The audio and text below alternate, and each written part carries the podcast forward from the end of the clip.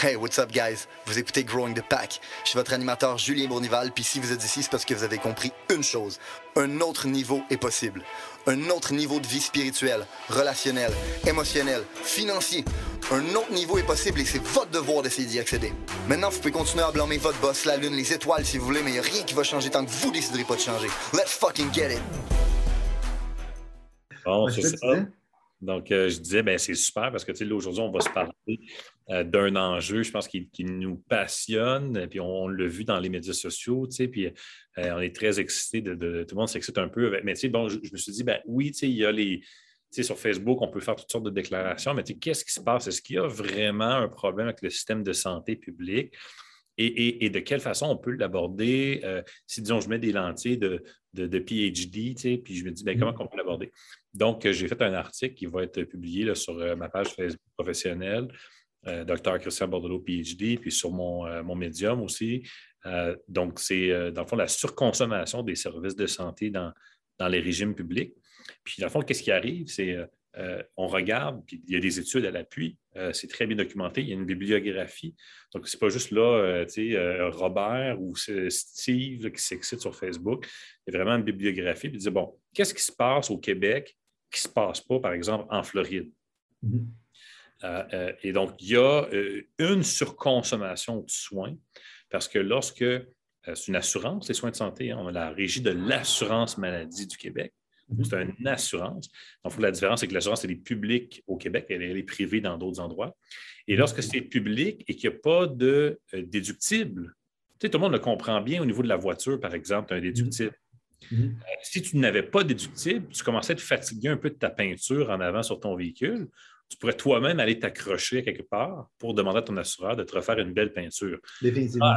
500 ah, dollars de déductible, tu dis ouais, la peinture va me coûter 1000, 500 de déductible, ça ne marche peut-être pas. Donc, les assureurs privés ont rapidement compris qu'il y a énormément de moral hazard chez les êtres humains et que si tu ne leur mets pas un déductible, ta courbe normale va être que tu vas te faire fourrer. Ben oui. parce que là, c'est nous collectivement qui se fait fourrer. Oui, parce qu'on se fourre tous nous-mêmes. on est tous des contribuables de cette assurance-là et on la surconsomme tous dans une distribution normale.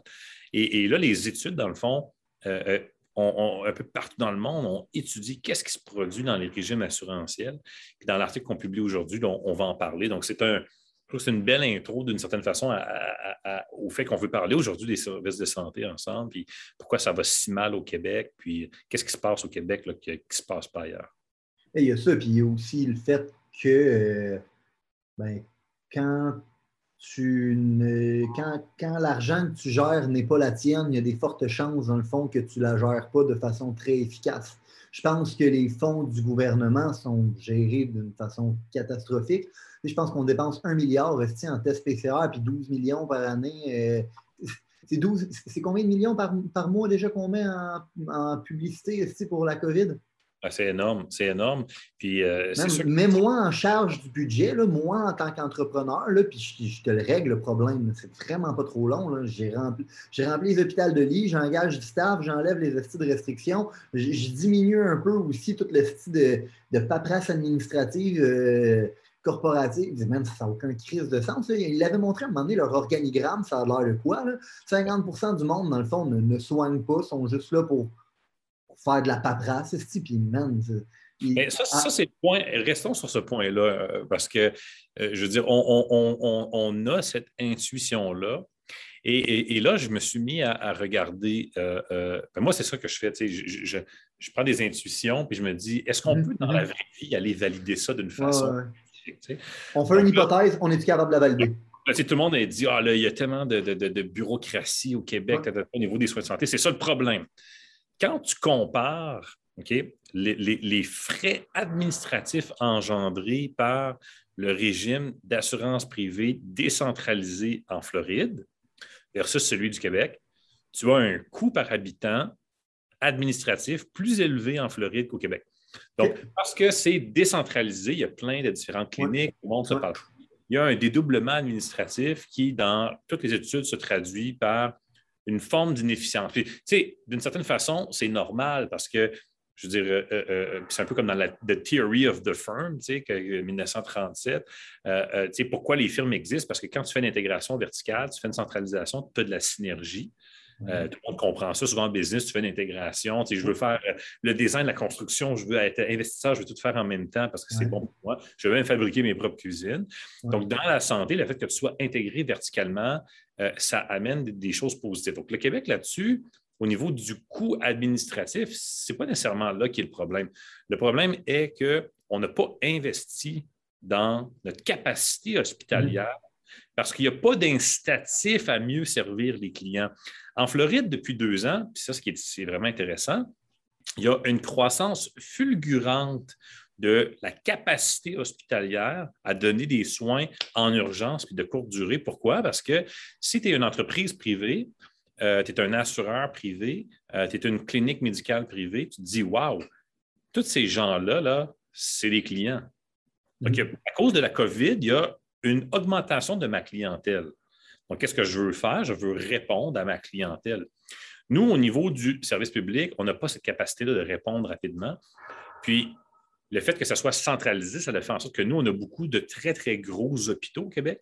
Alors qu'en Floride, il y a beaucoup de petites cliniques d'urgence mhm. centralisées. Tu te promènes là, entre un Subway là, puis un IW, là, puis le Sonoco, là, il y a genre Urgent Care 24 heures. Tu, peux aller là directement. Alors que tu sais, ici, on n'a pas vraiment ce modèle-là. Donc, ça fait en sorte que ces petites cliniques-là décentralisées sont très facilement capables de s'adapter versus mhm. de gros hôpitaux qui aussi te prennent beaucoup de temps à construire parce que, tu sais, même si tu dis le deux ans, OK, la COVID, elle, frappe au mois de mars, avril, mai, on commence à se dégeler un peu, on part, euh, on part ça. Là, il faut que tu fasses du procurement, il faut, c'est toute qu'une histoire. Là, au Québec, c'est rendu long et compliqué à construire. Donc, il y a de la difficulté à construire. Puis nous, on l'a beaucoup vécu. En ce moment, je suis en Outaouais. Et l'Outaouais, je pense, a été, la région du Québec était dans les régions très urbaines les plus touchées. Puis même, euh, euh, je pense que c'était au printemps passé. Nous, on était parmi les derniers à, réouvrir parce qu'on disait, on n'a pas de capacité hospitalière en Outaouais. Il y a, pas, il y a un vieil hôpital. C'est pas qu'on n'a pas le budget pour investir là-dedans, c'est qu'on n'investit juste pas là-dedans. On n'investit pas là-dedans, puis, puis, euh, parce que le budget au Québec, on une grande partie de notre, argent s'en va dans les soins de santé. Euh, presque la 50 moitié, je pense, hein, qu'ils disent. la moitié du, budget. ça, ça varie un peu d'année en année, tout ça, mais différentes méthodes de calcul puis de comptabilité, puis il y a des gens qui s'astinent là-dessus, mais la réalité, c'est que euh, c'est énorme. Et euh, euh, l'argent ne va pas nécessairement à one place. Donc là, c'est là que c'est un problème. Puis cette capacité-là hospitalière n'étant pas là, c'est ce qui fait que pour préserver le réseau de santé, ben, on, perd nos libertés. tu vois, il y, a un, bon point aussi que, tu amènes, puis je suis curieux d'avoir ton take là-dessus parce que tu as parlé un peu de la décentralisation, de la centralisation, puis du, de. Moi, j'ai tout le temps cru que en centralisant toutes mes opérations, je vais souvent mutualiser des frais, ce qui me donne l'impression que euh, je deviens un petit peu plus performant, mais en vrai, euh, je, finis par me créer une structure administrative qui finit plus. aussi. Puis euh, souvent, ça fait que, dans le fond, je deviens moins performant qu'avoir plein de petites centrales qui sont autogérées, qui sont décentralisées, puis que oui, il y a des choses qui sont dédoublées et même triplées d'un fois, mais en bout de ligne, vu qu'ils ont le contrôle sur leur propre truc, ça leur permet d'être capable de prendre des décisions aussi sur. Euh, puis de virer de bord sur un dizaine comparativement à si tout serait centralisé dans mon opération. Fait que, puis je pense que c'est un peu le truc que tu voulais parler aussi, parce que si je, reprends. Euh, ben, ben, regarde ça, puis je vais te donner un exemple, euh, euh, parce que il faut comparer, mettons, euh, des pommes avec des pommes. Si on pense, par exemple, à la téléphonie cellulaire au Canada. OK? Pensons en termes de, société. Est-ce que ça coûte moins cher de déployer un système de téléphonie cellulaire? Donc, on, disons, on dit Bell va déployer des antennes un peu partout. OK? Puis Bell ensuite va partager ces antennes-là avec les autres personnes pour qu'il y ait une compétition? Ou est-ce qu'on veut que chaque fournisseur de services déploie ses propres antennes? Donc, là, tu regardes sur une montagne, où d'avoir une antenne, tu as genre cinq antennes qui font toutes la même affaire, qui sont tous sous-utilisées. Donc là, il y a, comme une, inefficience systémique qui est créée par la décentralisation. Aux États-Unis, ce qui arrive, c'est que tu as un paquet de régimes d'assurance euh, différents. C'est l'équivalent de ta multiplication d'antennes. Mm-hmm. Ici, on a un seul payeur ce qui lui permet d'avoir une certaine efficience. Au niveau pharmaceutique, c'est extrêmement payant, puis on le voit parce que même les Américains viennent acheter leurs médicaments au Canada. Parce qu'il y a un seul payeur, tu es capable de mieux négocier avec les pharmaceutiques dans un système décentralisé. Donc là, il y a différentes choses qui. Mais c'est vrai que dans une entreprise, par exemple, tu pourrais dire ben, si je deviens très administratif, là, tu commences à, avoir des paliers dans ton entreprise qui ne sont plus soumis à la pression du PNL. C'est là que tu peux commencer à avoir des problèmes. Et en même temps, tu peux organiser cette structure-là en la gardant relativement horizontale, avoir du PNL un peu partout. Mhm. Pour chaque chef de division, il y a un PNL, il est responsable de ça. Mhm. Ça, c'est un peu comme une discussion qui est un peu différente, mettons, des antennes que tu as pour les cellulaires, des médicaments ou des régimes d'assurance santé. Mais tu sais, regardons cet exemple-là, tu peux choisir d'avoir une ou cinq antennes ça, c'est un, c'est comme un espèce de problème en soi que, tu peux comme regarder. Mais c'est en, même temps, c'est différent de la capacité de chacune de ces antennes-là.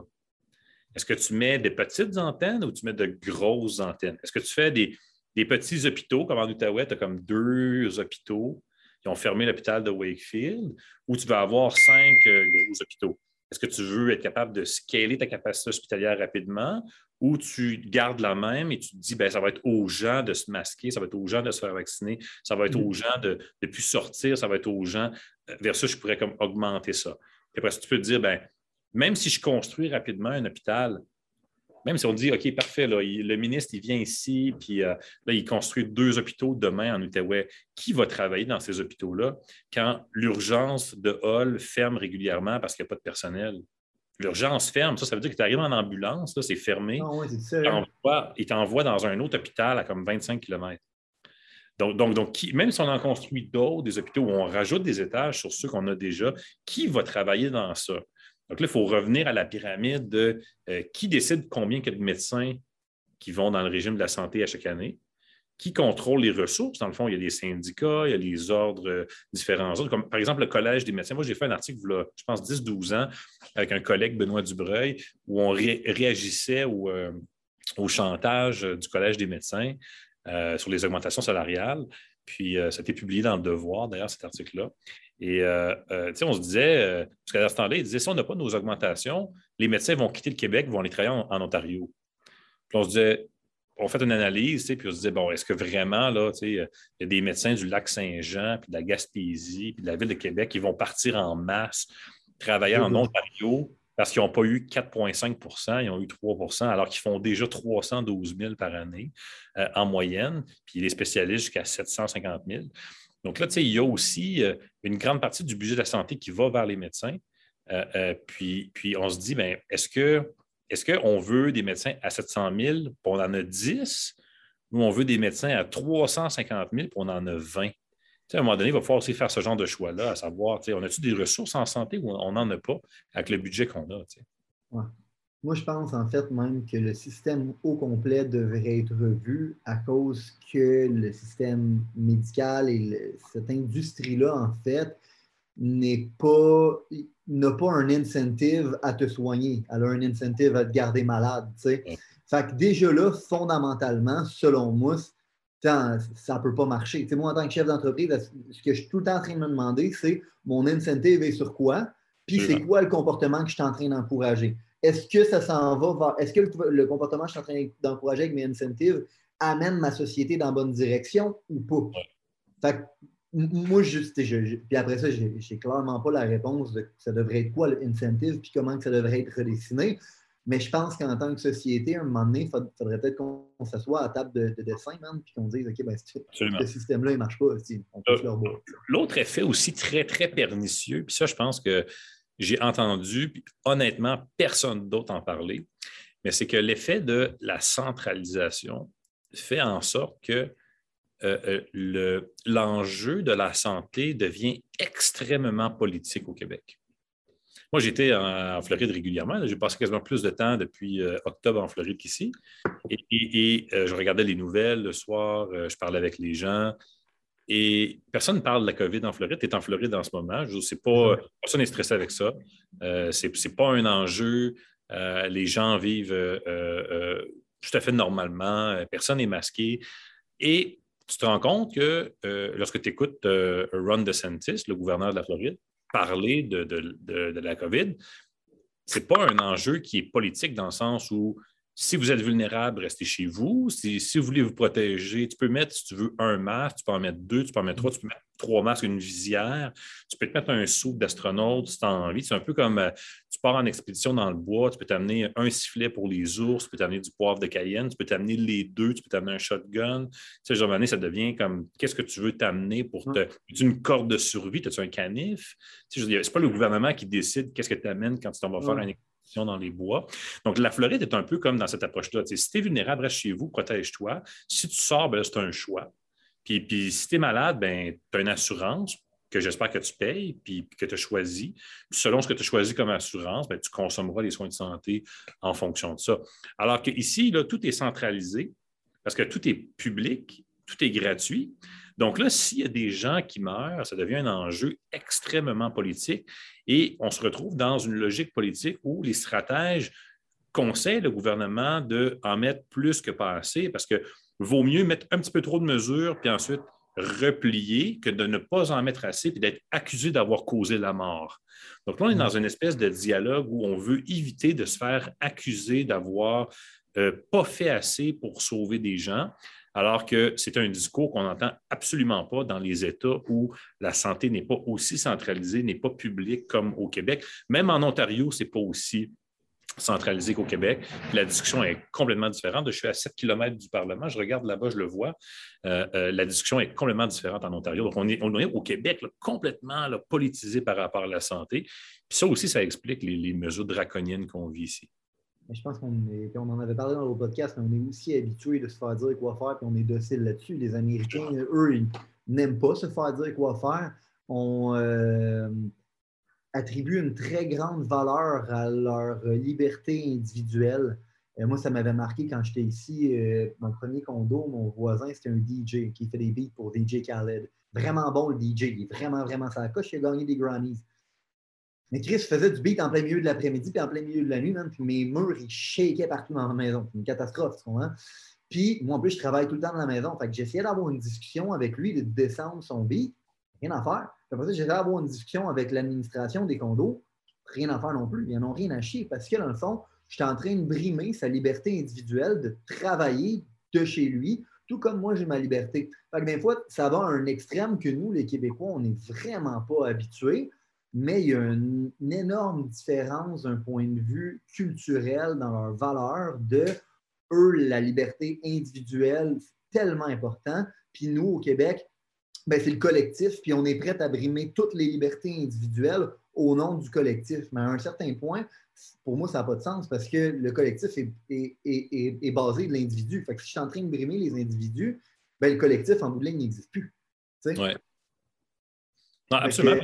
C'est ce que tu dis, puis je pense qu'il y a une différence culturelle importante, puis, c'est là que politiquement, les, stratèges font évidemment des focus group et sentent que les Québécois aiment énormément les mesures sévères et particulièrement les personnes âgées. Et s'il y a un électorat que la CAQ a besoin de solliciter pour faire des percées sur l'île de Montréal, c'est les personnes âgées. Donc, si tu es un stratège de la CAQ, tu sais déjà que le vote des 25 à 45 ans t'est acquis en grande partie. Ce que tu vas aller chercher, c'est du 45 plus. Et le 45 plus réagit extrêmement positif aux mesures draconiennes. Pourquoi? Parce que déjà, quand tu es rendu à ces âges-là, tu ne sors plus bien, bien, tu ne vas plus beaucoup au restaurant. C'est sûr, tu ne sors pas d'un bar. Fait un couvre-feu à 10-11 heures le soir, ça ne t'affecte même pas. Donc, tu sais, il y a quelque chose d'intelligent d'un point de vue stratégie politique. Et ça, c'est quelque chose que, encore là, je n'ai pas encore vu personne parler euh, euh, euh, de cette analyse-là, à savoir à quel point c'était bénéfique politiquement. Puis évidemment, on le sait, la CAQ, en ce moment, si on regarde une carte électorale, l'île de Montréal, elle est complètement rouge. Il n'y a pas de bleu de CAQ sur l'île de Montréal. Et pour être un gouvernement qui est durable, comme un gouvernement provincial durable au Québec, à un moment donné, on ne peut pas avoir Montréal et le reste du Québec. Il faut qu'il y ait une percée à Montréal pour aller chercher une certaine légitimité euh, dans ce gouvernement-là provincial. Et puis, ça passe par les personnes âgées. Donc, il y a, quelque chose d'intelligent dans cette, dans cette rigueur-là aussi au niveau politique qui était payante Là, on sent que le vent commence à tourner un petit peu, mais ça a été encore, euh, jusqu'à aujourd'hui, très, très payant au niveau politiquement, les mesures sévères du Québec. Alors que dans un, par exemple, un régime comme, comme la Floride, euh, euh, étant donné que les gens ne sont pas dociles, il y a beaucoup de. Moi, où, je vais en, banlieue de Orlando, c'est à 40, à 40 minutes de la côte. c'est tous des, des, gens qui viennent. Des rednecks, même. oui, mais il y, a, beaucoup, de, il y a beaucoup en fait, de, de, de latinos moi, quand je vais là-bas, euh, presque 75-80% de mes interactions sont en espagnol. Et, euh, euh, ces gens-là arrivent des pays comme le Honduras, le, Salvador, le Guatemala, le Mexique. tu sais, les, gros gouvernements là-bas, là, mm-hmm. c'est pas quelque chose de positif. En fait, là-bas, le gouvernement, la seule chose qu'ils font, c'est de fourrer puis, puis t'enculer après. Et, quand ils arrivent aux États-Unis, ils sont comme Wow, la liberté. Donc, c'est aussi ce qui fait que euh, euh, les républicains en Floride ont, de bonnes chances dans ces endroits-là où il y a beaucoup d'immigration. Euh, et, ça fait en sorte que de déployer des mesures sévères, c'est absolument pas politiquement payant dans des États comme ça, où est-ce que des gens arrivent d'endroits où les gouvernements étaient très, très forts, puis on, on fait beaucoup, beaucoup de mal se méfie beaucoup des gouvernements, de l'intervention gouvernementale, alors que nous, au Québec, on adore l'intervention gouvernementale. On aime beaucoup ça lorsque le gouvernement intervient avec de beaux programmes. On aime les beaux programmes. On aime ça dépenser de l'argent. Euh, puis on aime augmenter les taxes pour en dépenser encore plus. Donc, ça, c'est une différence qui est vraiment marquée. Il n'y a pas de taxes en Floride. Donc, ça limite énormément l'intervention gouvernementale parce que même si tu veux commencer à intervenir politiquement parce que tu as le goût de faire des annonces, tu apprends où ton argent? Tu n'as pas de taxes de lever.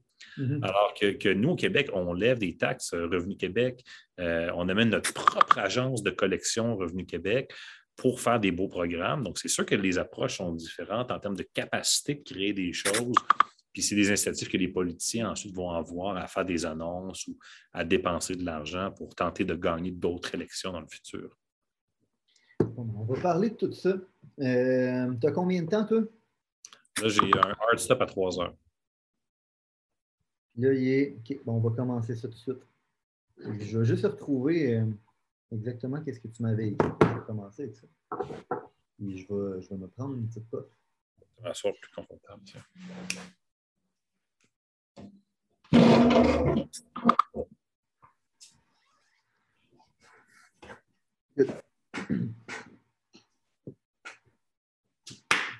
That's it.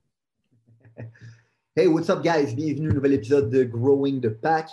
Aujourd'hui, j'ai un épisode euh, que j'avais vraiment hâte. J'étais vraiment excité de recommencer l'année avec ça.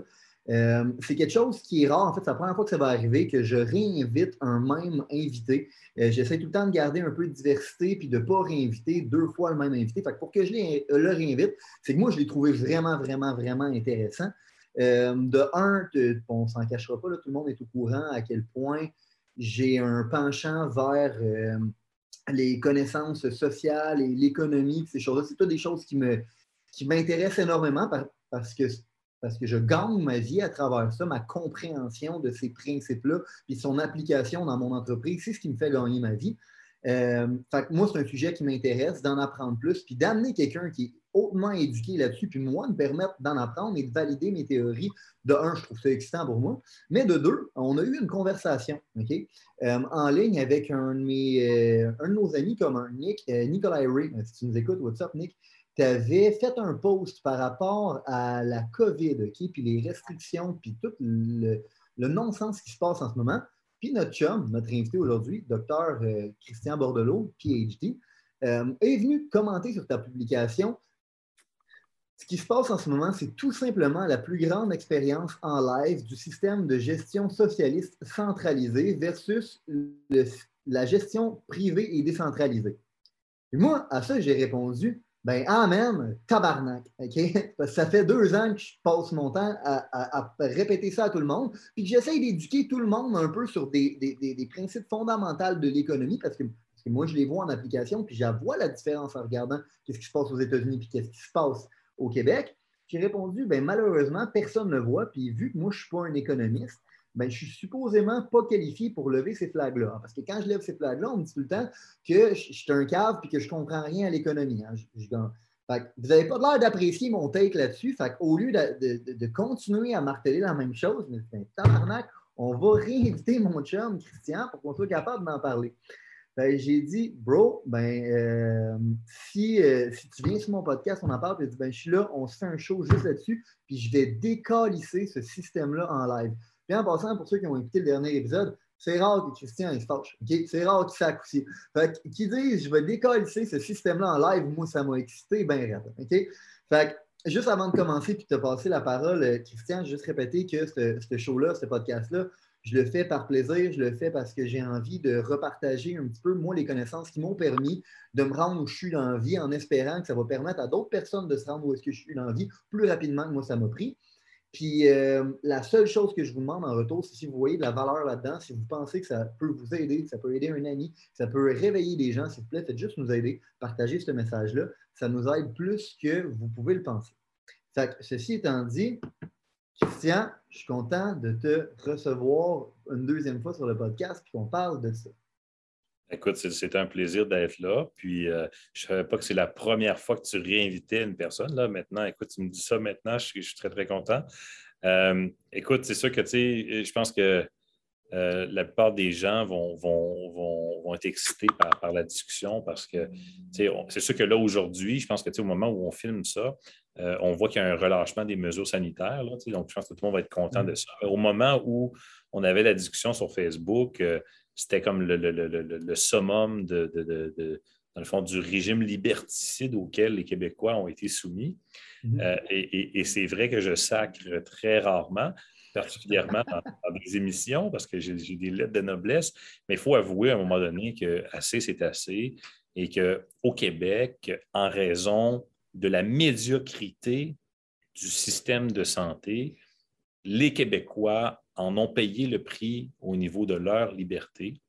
Et, le choix qui a été fait, dans le fond, c'est de sacrifier les libertés individuelles au bénéfice de la préservation de l'intégrité du système de santé, parce que le système de santé centralisé, public, est directement connecté politiquement à travers la responsabilité ministérielle à travers le ministre de la Santé, Christian Dubé, jusqu'au premier ministre. Donc, il faut préserver l'intégrité du système de santé à tout prix. C'est une, euh, une question d'ordre gouvernemental numéro un à préserver. Système qui, selon moi, est déjà fondamentalement brisé pour plusieurs raisons, puis qui aurait besoin de notre attention beaucoup plus qu'on lui en donne, ou du moins d'une façon complètement différente de celle qu'on lui donne. C'était Einstein qui disait, dans le fond, on reproduit tout le temps la même action en espérant un résultat différent, mais c'est ça la définition de la folie. C'est un peu ça qu'on est en train de faire. Puis, euh, je suis content que tu dises qu'on a payé cher, mais euh, on va continuer à le payer. Hein.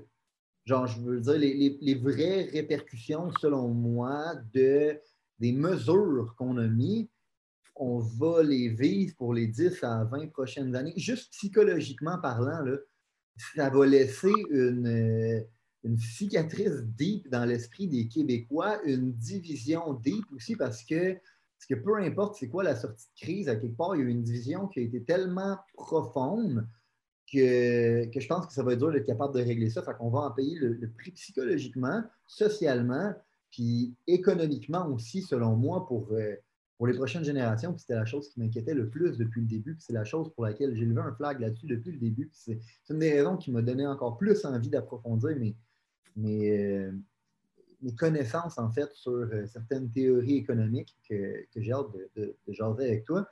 Mais euh, ouais, on, le paye, on continue à le payer, puis c'est un système brisé. Absolument. Mais, mais tu sais, il faut penser que même avant la COVID, le système était déjà à l'agonie. Je, vais te partager une anecdote. Moi, je, fais beaucoup de vélo de montagne. D'ailleurs, dans, la première émission, on en avait parlé. J'avais fait des, courses de vélo de montagne et tout. Donc, j'ai tout le temps continué d'en faire et j'ai un groupe euh, d'amis euh, euh, de vélo de montagne qui viennent de toutes sortes d'horizons différents. Dans notre groupe, on a un médecin spécialiste urgentologue, euh, je ne donnerai pas son nom, par respect. Euh, il est euh, dans un hôpital à Ottawa. Et souvent, quand on fait du, vélo de montagne au Québec, on va faire des pistes qui sont un petit peu dangereuses, puis on se fait peur un peu. Il dit Quoi qu'il arrive, va jamais dans un hôpital à Gatineau, traverse en Ontario, à moins de ne pas être capable de te rendre en Ontario. Donc, ça, c'est à quel point tu ne veux pas aller dans un hôpital du Québec. Puis, lui, c'est un Québécois, c'est un médecin spécialiste, il travaille en Ontario, il travaille au Québec. Il dit ça n'a rien à voir. Là, puis c'est deux provinces canadiennes. Je dis, mais on n'a même pas commencé à parler de comparer les États-Unis avec le Canada ou le Québec avec la Floride. On parle des deux provinces, les deux provinces les, plus proches l'une de l'autre, qui ont, des histoires similaires, qui ont, des régimes similaires. La différence est majeure. Je parlais avec une autre personne, même avant. t'interrompre, euh, Christian. Es-tu game de fermer tes notifications? Ok, tu les entends, excuse-moi. C'est lequel qui fait ça, bouge pas. Il y en a une couple, j'entends quelqu'un qui, tape puis euh, une fois de temps en temps, fait que je me dis. Euh, c'est intéressant ce que tu dis, fait que je veux pas que le monde soit déconcentré par ça. Absolument. donc, tu sais, même avant, le, même avant la, la, COVID, quelqu'un qui me disait, tu sais, si tu veux, par exemple, une arthroscopie du genou, c'est environ deux ans d'attente au Québec, un an et demi, deux ans d'attente. C'est trois à six semaines en Ontario. Donc, il y a comme des, problèmes qui, prédatent. Et moi, je me rappelle, depuis, écoute, je vais avoir 40 ans, et, depuis que je suis tout jeune, je peux voir en boucle les annonces de les urgences débordent, les urgences débordent, des réformes pour essayer d'arrêter les, civières dans les couloirs. Mm-hmm les civières dans les couloirs, même qu'à un moment donné, on enlevait les roues des civières pour, pour pas que ça soit des civières, c'est devenu des lits en enlevant les roues. C'est tellement rendu la folie. Des... Donc, ça fait tellement longtemps que ça dure. Puis je dirais même, Lucien Bouchard avait essayé de, travailler là-dessus. Euh, Pauline Marois a déjà été, elle avait, elle avait mis à la retraite des infirmières par, par, dizaines de milliers. C'est tellement quelque chose qui date de très, très longtemps. On ne peut pas croire que c'est la faute de la COVID-19.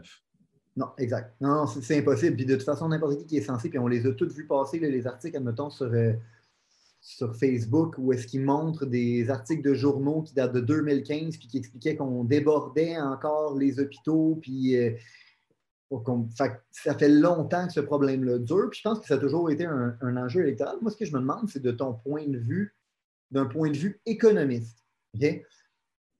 Pourquoi c'est tout le temps un problème? Pourquoi ce problème-là est là? Puis pourquoi, dans le fond, on ne le règle pas, ce, problème-là? Ben là, il y, a, plusieurs choses. Une part, il y a un problème d'investissement qui date de très, très longtemps. Donc, il y, a, un manque de capacité hospitalière pour la population du Québec. Un investissement. Pourtant, on a investi 50% de notre budget là-dedans. Sauf que le fait qu'on a investi 50 après ça, il faut regarder où, va cet argent-là. Et, et, pour se donner de la capacité hospitalière, il y a deux énormes variables. Donc, il y a ce qui est l'aspect, disons, qu'on le réduit à l'aspect euh, ressources humaines. Mhm. Donc, il y a des salaires à payer aux médecins, par exemple, des choses comme ça. Tu sais. mettons, laissons de côté le, volet administratif. si on veut soigner des gens, on a besoin de médecins, d'infirmières, etc.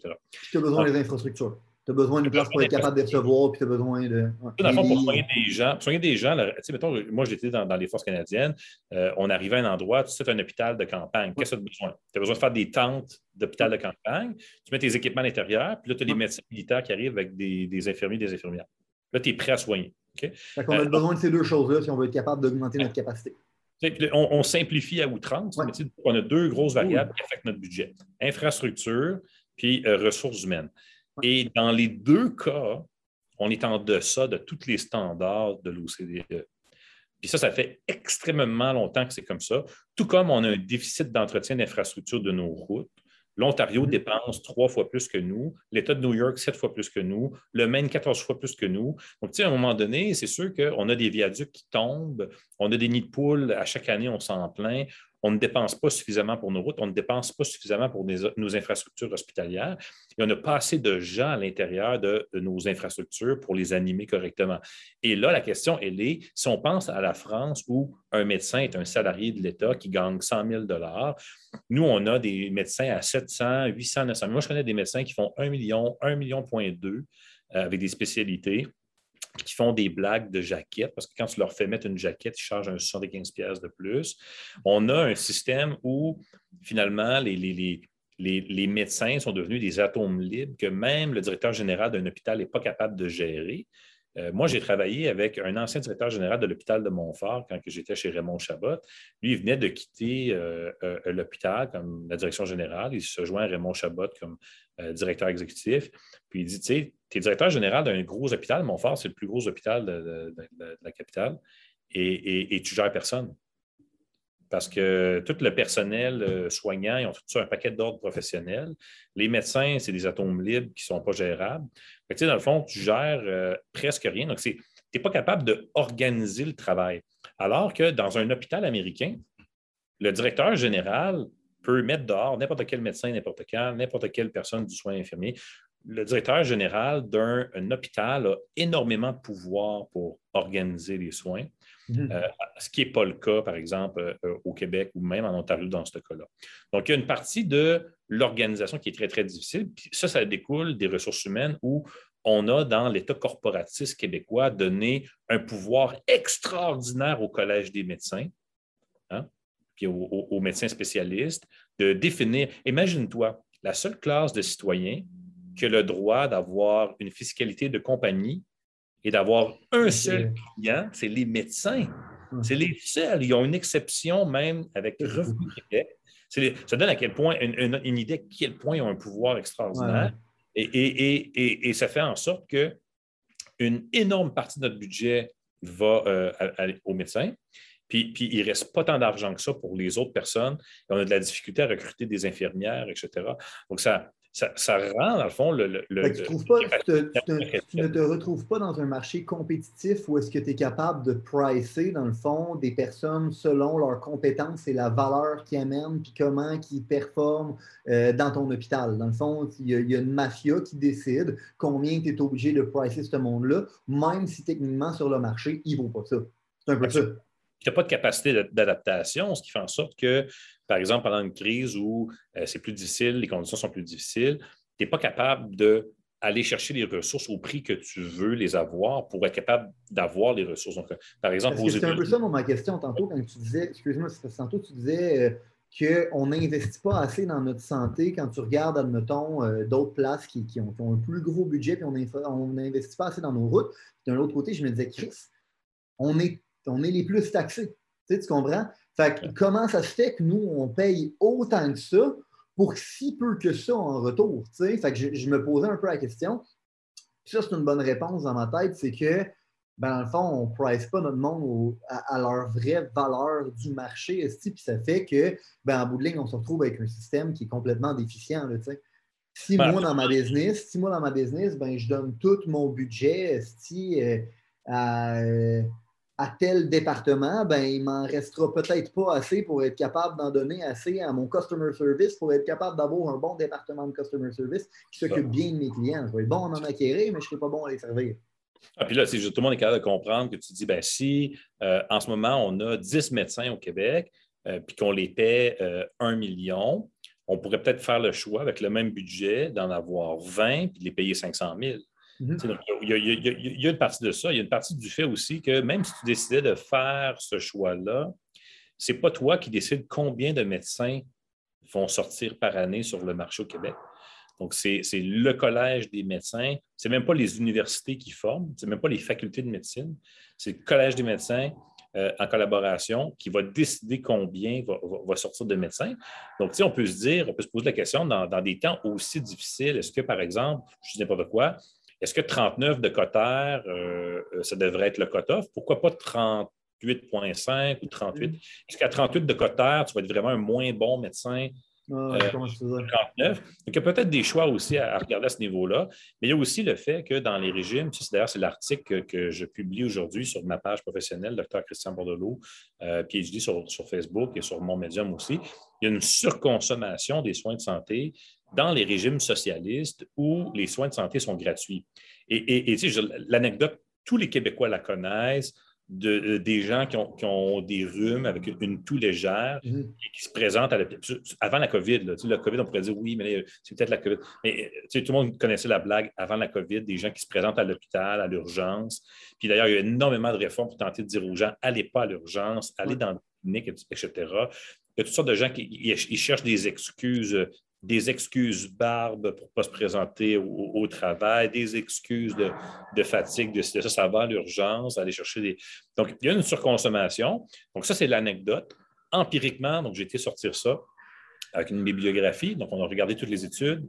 Euh, euh, on publie ça aujourd'hui pour voir est-ce que cette surconsommation de soins de santé là, qui découle de l'organisation du système des soins de santé, est-ce que ça affecte grandement ta capacité hospitalière? Donc, la réponse, elle est oui. Donc là, si tu compares, par exemple, deux capacités hospitalières similaires, ben, tu as un engorgement lorsque c'est complètement gratuit parce que tu n'as pas de déductible à la consommation. Euh, euh, même chose avec des médicaments, par exemple, dans les régimes où les médicaments sont gratuits, il n'y a pas de déductible, il y a une surconsommation de médicaments mm-hmm. et même que dans certaines études, on va jusqu'à dire que les médecins vont faire des prescriptions de complaisance plus facilement, sachant que le client n'aura pas à payer pour le médicament. Et puis, évidemment, on est payé à l'acte. Donc, à chaque fois qu'on fait une prescription, on est payé aussi. Donc, tout, un mécanisme J'ai une question pour toi, moi.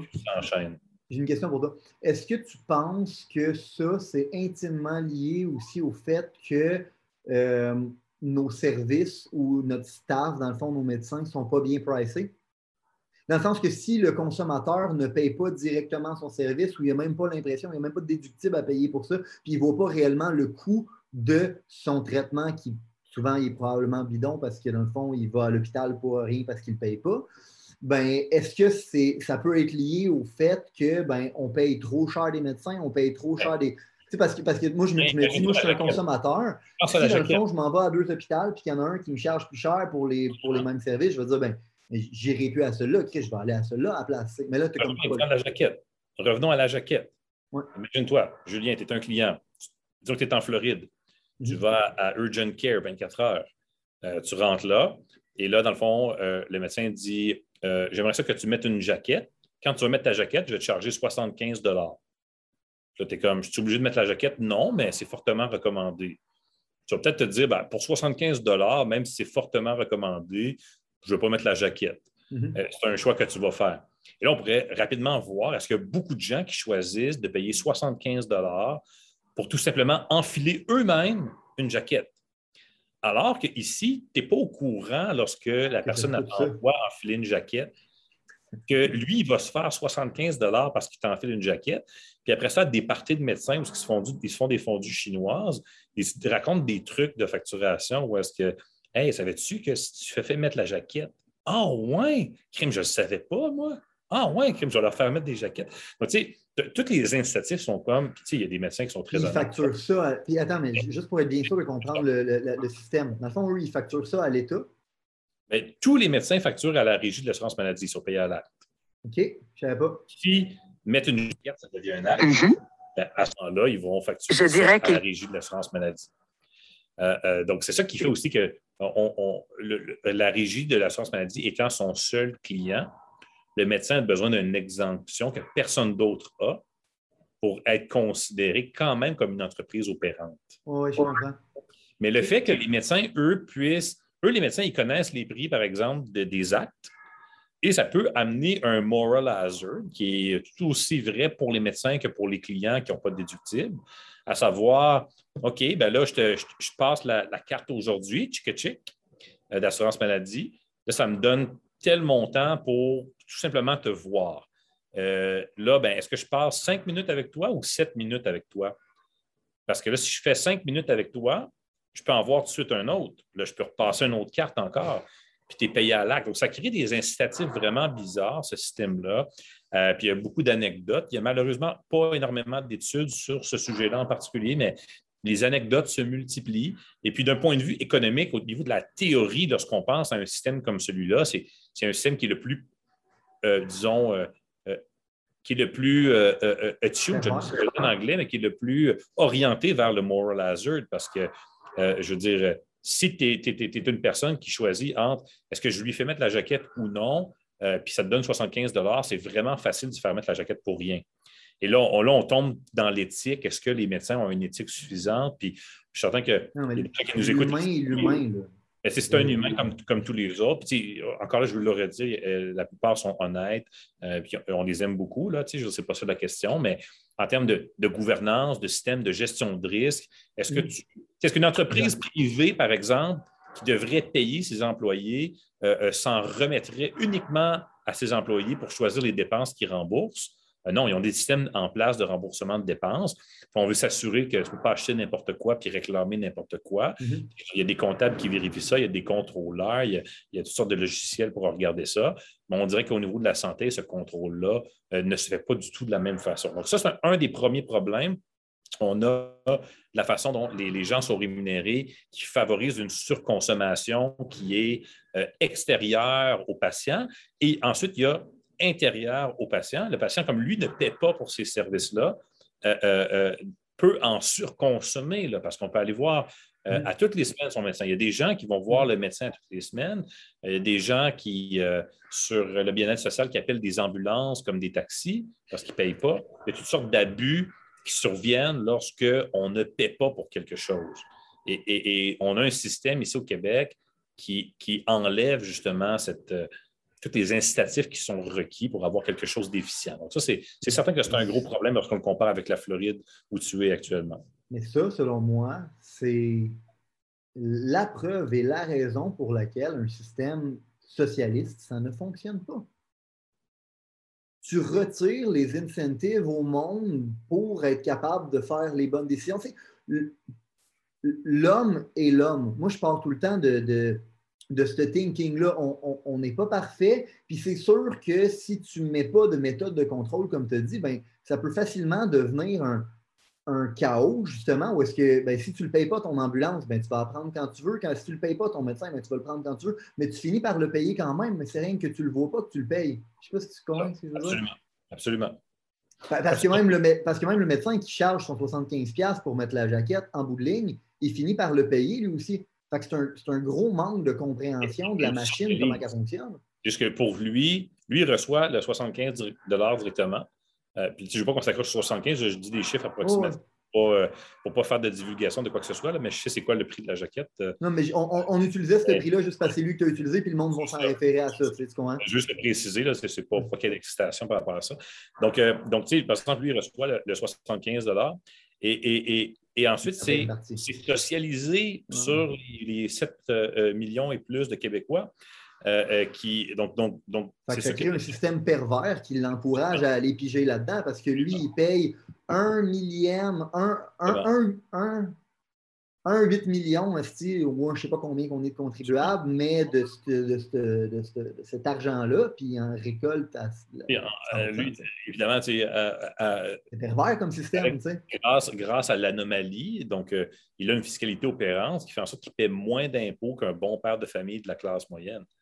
Alors, euh, euh, ça, c'est qui lui paie plus d'impôts au prorata de ses revenus pour le système de santé que le médecin qui lui en retire un bénéfice, par exemple. Donc, ça, c'est sûr que c'est un, très, très gros problème. qui, qui... est encouragé à faire ça. Il y a des incitatifs qui encouragent à la surconsommation de soins au Québec. Puis ça, ben, ça va de pair avec un manque de capacité. À l'interne et à l'externe. je comprends ce que tu voulais dire. Et un manque de capacité hospitalière en surcroît de tout ça. Et, là, nous, on parlait sur, euh, sur les médias sociaux, évidemment, des, mesures et tout ça qui étaient difficiles, qui étaient. Et, le point est que pourquoi au Québec on a eu des mesures aussi liberticides? C'est en raison de notre système de santé, parce que, je veux dire, moi, je me promenais là, une semaine au Québec, une semaine en Floride, une semaine au Québec, une semaine en Floride. Je peux t'avouer que je suis tombé en dissonance assez rapidement, parce que je veux dire, c'est le même virus. C'est le même virus, là. C'est le même Omicron dans les deux cas. Puis, tu sais, en toute transparence, tu sais, moi, je l'ai eu, la COVID, dans les débuts. Mon gars, il a eu Omicron récemment, puis on est resté en Floride plus longtemps. On sait ce qu'il voit. Et, et, et, je veux dire, mon gars, il a toussé deux fois, puis on était avec lui pendant deux semaines, on ne l'a pas eu. Euh, on a peut-être été chanceux ou non. Moi, j'aurais aimé ça de l'avoir puis tourner la page. Mais ceci étant dit, tu sais, on est comme en dissonance. On dit c'est le même virus, puis là, il y a comme, on est complètement libre en Floride, il n'y a pas de masque. Puis là, tu reviens ici, puis là, c'est de la folie. Et, pourquoi c'est comme ça? C'est à cause du système de santé. Ce n'est pas à cause du virus, c'est à cause du système de santé. C'est aussi simple que ça. Et pour le préserver, le système de santé, il faut réduire les libertés des gens. Donc, ça, c'est le choix qui a été fait politiquement. Pourquoi? Parce que c'est extrêmement payant politiquement de réduire la liberté des gens, parce que les Québécois aiment ça, se faire dire quoi faire. Tu le disais tantôt, puis tu as tout à fait raison. Et en plus de ça, au niveau politique, la CAQ, ce qu'elle a besoin d'aller chercher, c'est du 45 ans et plus. Les personnes âgées. Personnes âgées, c'est une clientèle qu'ils doivent aller chercher, qui n'était pas là précédemment. Cette clientèle-là adore les mesures sévères parce que ces gens-là ne sortent plus beaucoup dans les restaurants. Ça ne sort pas après 10-11 heures, couvre-feu, ça ne dérange pas. Et les jeunes, les jeunes, les jeunes, encore là, ça fait mal. Donc, ça ne dérange pas les personnes âgées. Donc, on y va à ce niveau-là. Et Ah, puis c'est les personnes à risque. Fait qu'eux, ils ont l'impression, dans le fond, on est en train de réduire les libertés de tout le monde. Oui, pour, eux. Oui, mais moi je le disais sur Facebook, c'est comme quand ça se fait que je vais magasiner au Sport Expert le 23 décembre, puis c'est plein de personnes âgées. Qu'est-ce que tu fais là si tu as 76 ans, puis tu fais de l'emphysème aigu? Qu'est-ce que tu fais, expert? Donc, il y a ça. Mais en plus de ça, qui a le plus gros voter turnout? Les personnes âgées, ça vote des personnes âgées. Bien plus que des 18-24 ans. Bien plus que des 25-40. Des personnes âgées, ça va voter. Puis beaucoup de personnes âgées vont voter. Donc, quand on regarde des statistiques, par exemple, en sciences politiques de voter turnout, plus tu vieillis, plus le voter turnout augmente. Donc, si tu vas aller chercher du vote, il faut faire sortir le vote. Les personnes âgées, ça sort le vote. Tu peux même envoyer un autobus pour aller les chercher et les amener au bureau de vote. Donc, les, personnes âgées, le vote, ça sort. C'est une clientèle incroyable. Donc, politiquement, là, on se retrouve avec un système de soins de santé centralisé socialiste qui est hyper politisé, dont tout le monde dépend. Donc, ça monte directement en haut, complètement au ministre de la Santé, premier ministre. Et pour préserver ce système de santé-là duquel on est responsable, on ne peut pas se permettre un échec politiquement, on enlève des libertés et c'est payant politiquement de les enlever. Donc, on est dans une espèce d'Alice au pays des merveilles. tu arrives en Floride, c'est complètement différent. Là-bas, la santé, c'est quelque chose qui te regarde toi. Euh, personne ne va t'empêcher de te protéger. Tu n'es pas obligé de te protéger.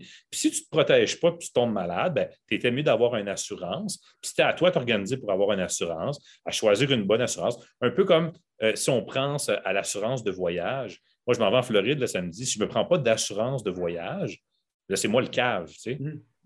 C'est à moi, aller magasiner en ligne. Mmh. J'ai beaucoup de choix. Tu sais, je peux me prendre une grosse assurance de luxe. Quelqu'un va m'appeler pour me parler si je suis malade. Ou je peux prendre une petite assurance où ce que jambes cassées, il me rapatrie. C'est toi qui choisis ça. Tu sais. Donc là-bas, c'est vraiment, c'est à toi à choisir ça, c'est à toi à t'occuper de toi-même, à te protéger.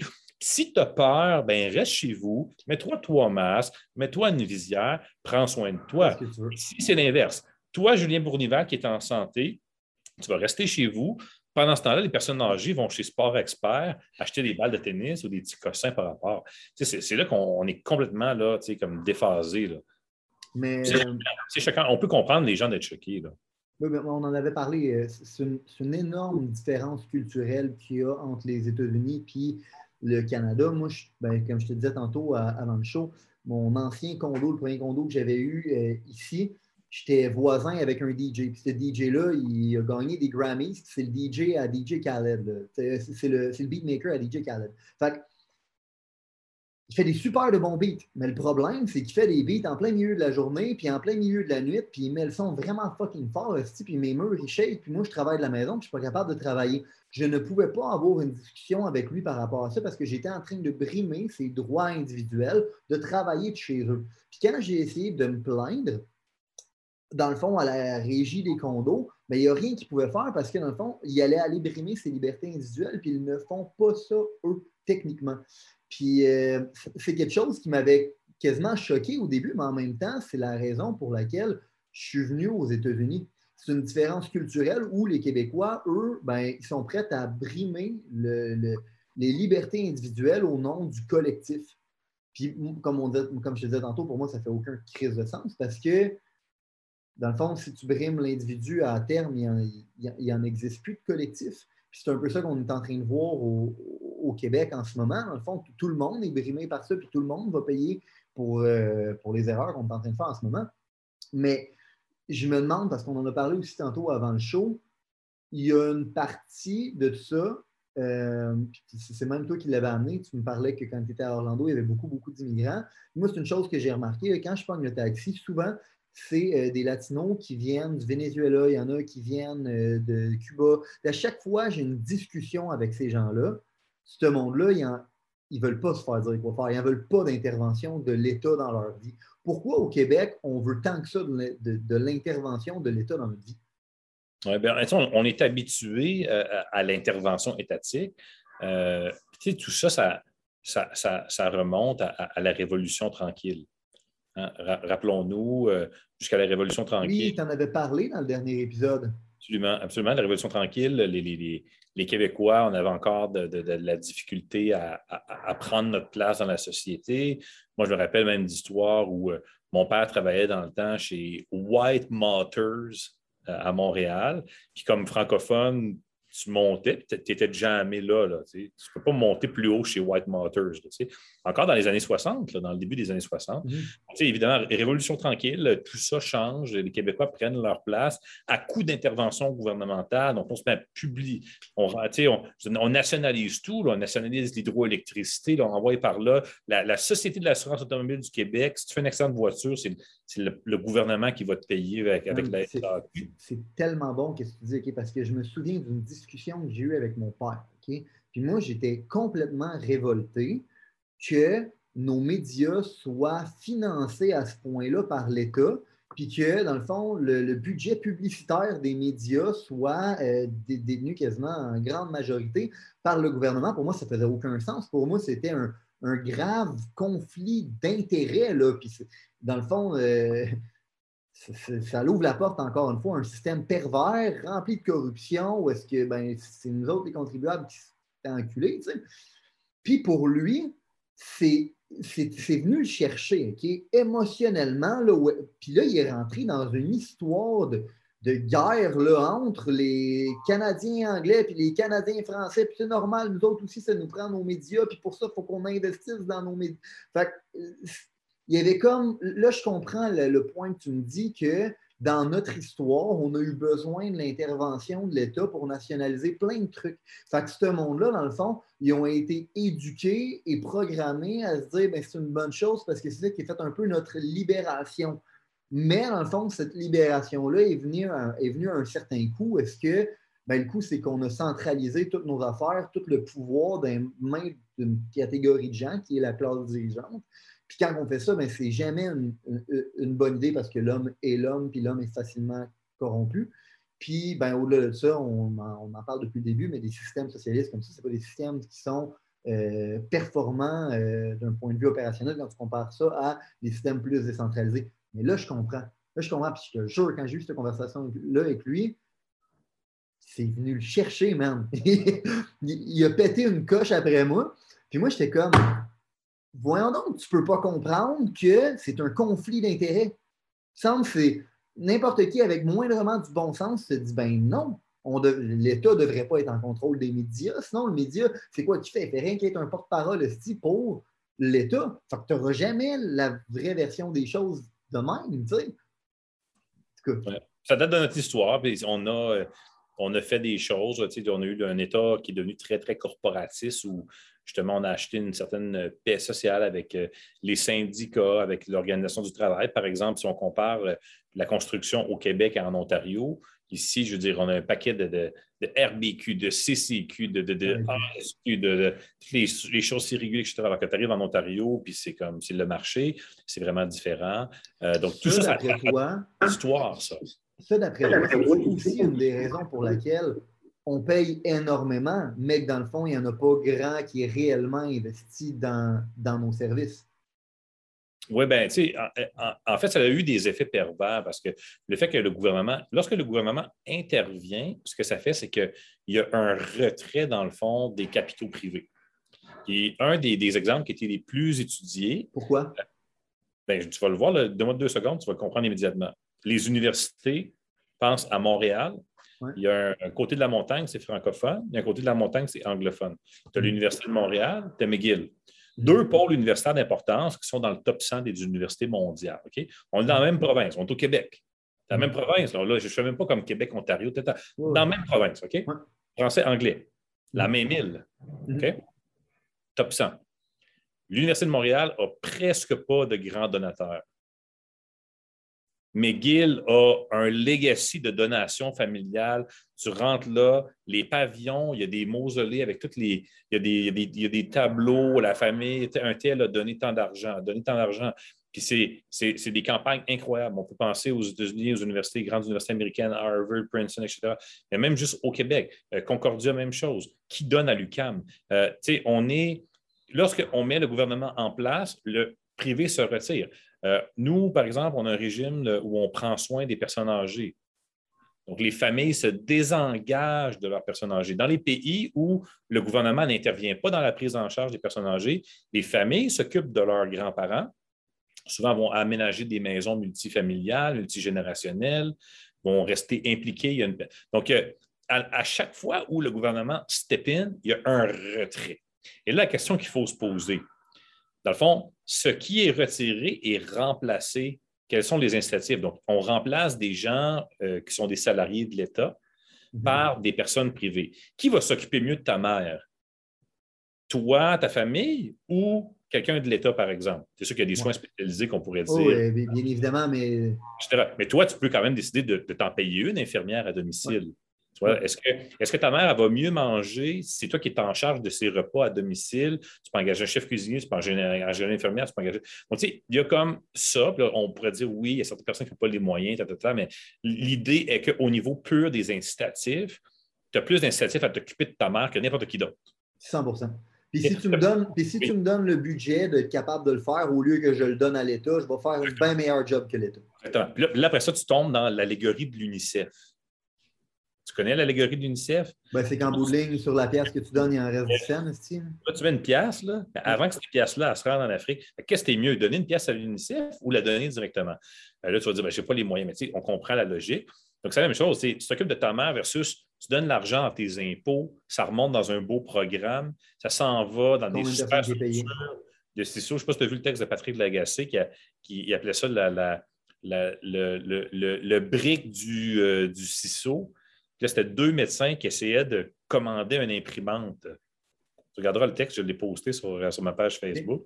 C'est Patrick Lagacé qui a écrit ça. C'est deux médecins qui essayaient de commander une imprimante. Ça leur a pris six mois à qu'elle ait commandé une imprimante. Ils se sont tannés, finalement. Ils ont été chez Bureau en gros. Ils en ont acheté une à 200 pièces. Euh, c'était tout qu'un organigramme de structure. Il y avait 13 personnes impliquées là-dedans. Ça se renvoyait des courriels. Il y avait des comités avec des rencontres puis des rencontres. Pour acheter deux imprimantes acheter une imprimante à 200 pièces. Finalement, ils ont fini par en acheter une neuf mois plus tard, à coûter 6 000 donc, euh, euh, combien de temps, combien d'énergie, combien d'argent on a payé pour une tâche si simple? Absolument. Donc, il y a énormément de pertes et, c'est normal parce que les gens n'ont pas, un, pas un incitatif euh, personnel et en plus de ça, le mécanisme d'imputabilité de l'autre côté n'est pas nécessairement là parce que si, par exemple, tu as des employés dans ta business privée qui, eux, n'ont peut-être pas un incitatif personnel parce que ce n'est pas leur business, mais que tes clients n'ont pas un bon service, rapidement, tu vas t'en rendre compte. Tu vas peut-être les mettre dehors, tu vas les remplacer mm. par d'autres personnes. Là, dans le public, tu ne peux même pas les mettre dehors. Ils ont des permanences. Donc, tu te ramasses avec du monde. Là. Puis moi, j'ai été au gouvernement là, comme gestionnaire. Je peux te le dire, là, on en faisait des blagues. Il y a des zombies là-dedans. Là. Il, y a des, il y a des morts vivants. Il y a du monde, c'est du, euh, du, bois mort là, partout, là, dans un cubicule. Ça rentre le matin, puis ça compte les minutes pour repartir, puis à 3h15, là, pas une seconde de plus, ça ramasse leur boîte à lunch, puis leur petite mallette, ils sont partis, puis ils brûlent les années pour se rendre jusqu'aux 20 ans. ça, tu en as plein du monde comme ça. Tu penses que ça te donne de l'efficacité, ça, comme organisation? Et après ça, l'État, lui, se vante d'être un créateur d'emplois. Oui, mais là, c'est ça. ça c'est une autre discussion. Il faut faire un podcast juste là-dessus. Ben, non, mais, c'est vrai parce que ah c'est une discussion que, que, je suis obligé d'avoir des fois avec, avec le monde quand on parle de ce, de ce genre de sujet-là. C'est que, non, mais l'État, dans le fond, il, il crée de l'emploi. C'est un driver économique pour la nation. moi, je me dis tout le temps, mais tu calcules donc bien mal. à partir du moment où, où, tu as, des, syndicats avec des permanences puis tout ça, tu enlèves le pouvoir aux gestionnaires, euh, euh, peu importe que ce soit privé ou public, de, faire les choix. Puis, tu sais, moi, je l'ai vu à l'instant où les gens, parce qu'au début, tu les engages comme contractuels avant qu'ils deviennent permanents. Puis, tant qu'ils sont dans la période de contractuel, là, on fait des actes de gestionnaire. C'est comme gardons-les le plus longtemps possible contractuel parce que là, tu as du output. Là, ils espèrent tout que tu vas les tu vas les, tu vas les switcher en permanence. À l'instant, ils ont la permanence.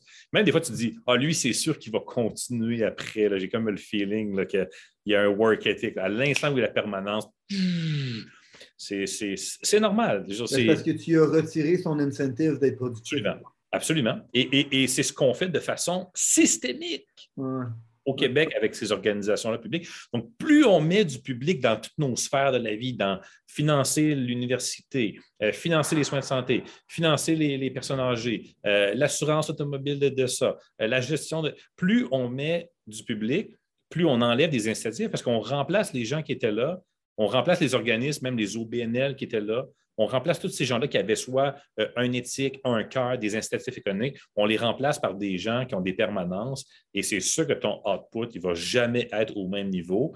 Il n'y a pas une seule étude qui a découvert qu'il y avait un output dans ce genre de système-là qui était supérieur à des systèmes où les gens ont des incitatifs personnels à réussir. comment on règle ça? Bien là, euh, ça, c'est une histoire. Régler ça, c'est sûr qu'il il, faudrait. Parce que moi, comme je t'ai dit tantôt, je pense qu'à quelque part, il faut qu'on décide de, réaliser que notre système ne marche pas, puis qu'on se rassoit à, à, table de dessin, puis qu'on en dessine un autre. même l'exemple que je te donnais tantôt, c'était le système de, santé. L'incentive, il est à garder des gens malades et non à les soigner. Déjà ça, d'un point de vue logique, de, ça ne fonctionne pas. Fait qu'il y a beaucoup, beaucoup, beaucoup de, choses à redessiner d'un point de vue incentive pour être capable de créer une société qui, qui est performante, mais on commence par quoi même? Mais tu sais, la, première chose, c'est avant même de commencer par, par quoi, c'est est-ce que le système ne fonctionne pas? Puis d'une certaine façon, on, peut quand même mettre une bémol à dire. Il fonctionne. Est-ce qu'on peut optimiser? Oui. Ben voilà. C'est parce que, tu sais, je veux dire, le, personnel, par exemple, si on pense à la qualité euh, académique, intellectuelle, par exemple, ou de formation que les médecins reçoivent, on, est dans les tops au monde. Euh, je veux dire, on a des infirmières bachelières, euh, cliniciennes, etc. On est dans les tops au monde. moi, j'en connais plein des gens. Ma soeur, elle est infirmière dans le réseau. Hein, elle fait affectée la COVID, d'ailleurs. Et, et, on en parle souvent. Et les gens sont de qualité. C'est un problème d'incitatif et de structure. Euh, est-ce que les syndicats devraient avoir autant de pouvoir? Est-ce que le Collège des médecins devrait avoir autant de pouvoir? Est-ce que les médecins devraient gagner 1,3 million payés par l'assurance maladie qui a de la difficulté à voir et à auditer tout ça? Euh, là, les questions sont là. Est-ce que les directeurs d'hôpitaux devraient être capables de gérer leur personnel et de faire des horaires comme du monde? Euh, il y a comme un, c'est comme un ensemble de choses qui doit être revu. Puis après ça, de se dire. Ben moi, j'ai l'impression, ce que tu me dis, c'est qu'il y a beaucoup de grandes institutions qui ont été érigées là, euh, une couple de décennies, qui étaient bonnes à l'époque, puis qui avaient sa raison d'être, qui aujourd'hui sont devenues trop puissantes, puis que ça ne fait plus aucune crise de bon sens. Bien, ça, a été, ça a été très, très bien documenté. Il y a beaucoup de politologues qui travaillent d'ailleurs sur la politique et les syndicats. Euh, euh, il y a des gens qui ont, même bien documenté, par exemple, comment la fraternité des policiers va, protéger ses membres, euh, même des fois avant l'intérêt du public. Donc, on crée des organisations pour protéger des membres et puis ils font qu'est-ce qu'ils sont là pour, pour, euh, faire. Donc, il ne faut pas s'en surprendre. Ceci étant dit, maintenant, est-ce que, comme société, si on se disait, bon, on alloue, je dis n'importe quoi, un milliard en santé par année, mm-hmm. Moi, toi, tout le monde, on paie des, taxes et des impôts pour, pour ça.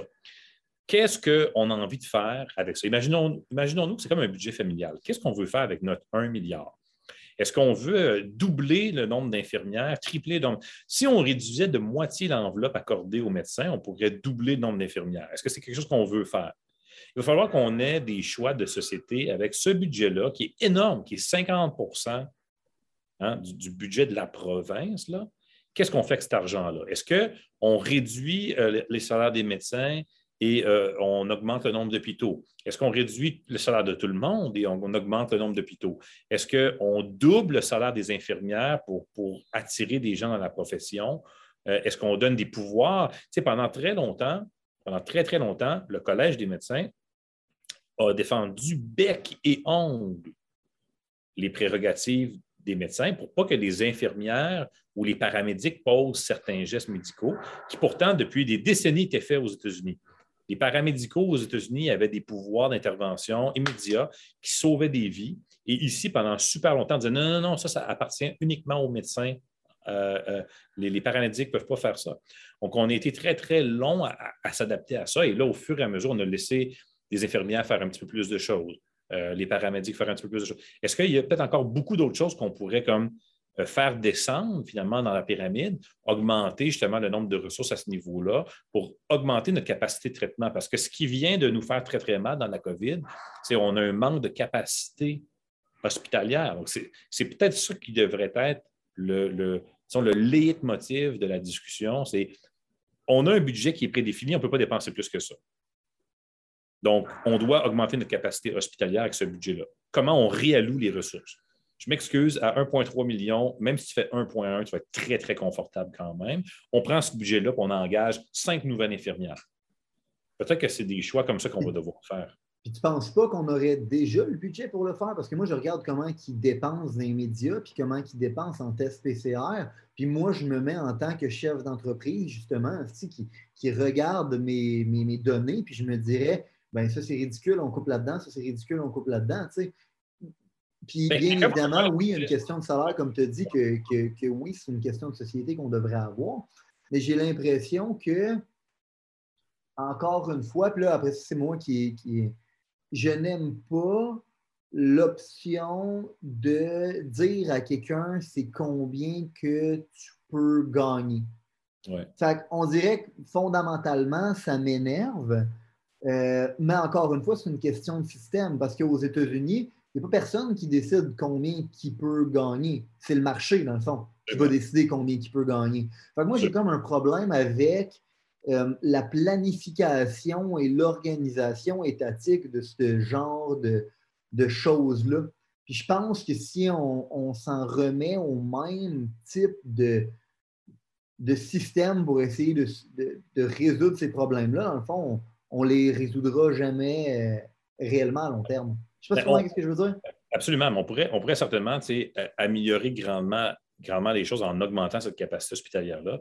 Euh, tout comme on pourrait décider de doubler le budget d'infrastructure au niveau routier pour, pour les réparer, les routes, et euh, puis, commencer à faire du travail à ce niveau-là. C'est certain qu'on pourrait tout démolir et, recommencer à zéro. Est-ce que c'est réaliste? Non. non, parce qu'on n'a pas C'est un peu comme aujourd'hui, on a encore le clavier QWERTY. Mm. C'est pourquoi on a le clavier QWERTY? Parce que lorsqu'on avait des dactylos, il fallait organiser les touches qui étaient les plus fréquemment utilisées pour pas que les petits bâtons de dactylo s'entrecroisent. Et le layout optimal des, du secrétariat, c'était le layout QWERTY qu'on a sur le clavier actuel. Aujourd'hui, puisqu'il n'y a plus de petits bras, tu pourrais rechanger les lettres pour avoir un nouveau layout qui est encore plus optimal. Ça a déjà été étudié jusqu'à trois fois plus optimal pour taper plus rapidement. Mais qui veut réapprendre le clavier QWERTY? Personne. Et on n'est jamais avec ça. On a comme une espèce de path dependency dans le layout QWERTY. Recommencer le système de santé, je veux dire, c'est tellement gigantesque. Mais tu ne penses pas qu'il y aurait une, façon de décentraliser tout ça? Faut que tu ailles petit peu par petit peu. Donc, il faut que tu ailles cold cut, des petites tranches. Sur des générations et des générations. Hein. Sur des générations. C'est sur des générations. Tu peux pas. Il n'y a aucune façon que tu vas dire OK, on recommence tout à zéro. Là. Tu sais, tout, tout est c'est pas possible. Euh, mais, c'est sûr que si on pouvait le faire, imaginons-nous qu'on rêve, on est dans le metaverse. ou, ou qu'on vient de fumer quelque chose de, très bon. Eh, ben là, c'est certain qu'on pourrait du jour au lendemain augmenter l'efficience. On pourrait faire un très gros bond en avant. Euh, mm. euh, et ensuite, c'est ça, ça va être la difficulté, ça va être de, démanteler. C'est un peu comme un, euh, le World Trade Center. Là. si tu veux démolir ça, tu ne peux pas arriver avec une petite pelle mécanique. Puis mm-hmm. Il faut que tu, faut tu planifies tes, détonations. Il faut que tu places tes explosifs. Puis, ça prend des plans. Puis c'est toute une histoire. Euh, mais, mais à court terme, on a un problème de capacité hospitalière. Ça peut se régler même en conservant ce régime-là. Mais est-ce qu'il y a une volonté politique d'aller à la mm-hmm. charge le Collège des médecins d'aller chercher des ressources qui sont à différents endroits, qui devraient être rapatriées, de revoir le système de paiement des médecins, de leur dire ben maintenant, vous allez devoir payer vos impôts comme tout le monde. Pourquoi qu'un médecin à 1,3 million ophtalmologiste paie moins d'impôts pour de ses revenus que Robert, qui, euh, qui, est comptable, ou, qui, ou Manon, qui est infirmière, justement? Pourquoi, il, pourquoi il, y a cet, avantage-là, lui? À ben, cette exemption-là, je suis entièrement d'accord avec toi que ça ne fait pas de sens. Sinon, ben, donnons-la à tout le monde le système de la santé. Exact. Donnons-la à tout le monde. Il faut être cohérent. Il faut être cohérent parce que sinon, c'est difficile de demander à des gens de. on, a de la misère à donner des augmentations aux infirmières depuis des années. Puis au niveau des médecins, c'est tout le temps des augmentations extrêmement grandes. Donc, c'est difficile pour les gens dans le système de santé de rester motivés aussi. De toute façon, on dit ben, on a de la misère à recruter des infirmières. Les infirmières sont là, puis ils écoutent les blagues des médecins qui font mettre les jaquettes. c'est difficile pour elles de, rester motivées aussi dans ce système-là. Euh, donc, ça va prendre plus de décentralisation. Il faut commencer tranquillement à séparer la bête.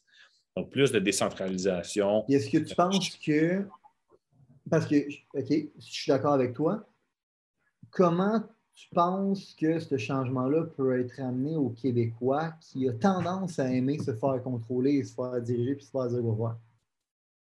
Ben, le, Québécois aime sa carte d'assurance maladie. Ouais. Donc, ça, là, il aime la gratuité des services. Il aime beaucoup, beaucoup ça. Donc là, on a euh, toute qu'une pente à remonter à ce niveau-là. Parce que tantôt, un, des gros problèmes que tu as dit, c'est justement le fait que, mais vu qu'on ne le paye pas, cette assurance-là, ou qu'on ne le paye pas directement, ben, on a tendance à surutiliser nos services. Donc là, je vais te dire, tu, vas maintenant, euh, euh, tu, ne, surutiliseras plus les services et tu vas payer. Donc, si tu es un surconsommateur de services, mais si tu es un surconsommateur de services qui ne paye pas, tu n'es pas content. Oui, exact. Donc là, il y, a, de la, game politique aussi là-dedans qui, va se. Comment tu le fais? Parce que la, majorité des Québécois euh, euh, sous-payent. Hein? C'est un peu comme la majorité des Québécois qui ne payent, qui pas d'impôts ou qui reçoivent des retours d'impôts, tu leur dis, tu leur enlèves ça, ils ne sont pas contents. Donc, il y a comme aussi des chiffres, puis euh, ces gens-là sont où, puis c'est à quel moment que tu veux faire ça, puis toi, tes élections y arrivent quand? Là, c'est un peu maintenant, tu sais, euh, avec la vague de restrictions, on a des élections qui s'en viennent. Là, tu n'as pas la même capacité de faire ton tof que l'année passée. Mm-hmm. L'année passée, tu peux toujours te dire, les études de sciences politiques, les Québécois, ils ont six mois de mémoire. Mm-hmm. Donc, euh, politiquement. Donc, j'ai le temps de refaire d'autres beaux programmes, de redépenser de l'argent, de donner des cadeaux juste avant la campagne. Mhm. Je vais donner plein de cadeaux, puis on ne pensera même plus à ça. Là, tu, te rapproches de plus en plus de ton échéancier électoral. les, gens ne sont pas contents. Là, on, vient de dire aujourd'hui, le 31, on va réouvrir plein d'affaires. Quand tu regardes les, données, euh, tu es comme, ouais, ils ne sont pas vraiment plus belles que. Pourquoi que là, on, là les troqueurs s'en viennent, ça commence à chauffer un peu. Là. Mhm. Donc, toute cette soupe-là politique, elle va jouer. Euh, dans la décision. Puis est-ce qu'on est capable d'avoir.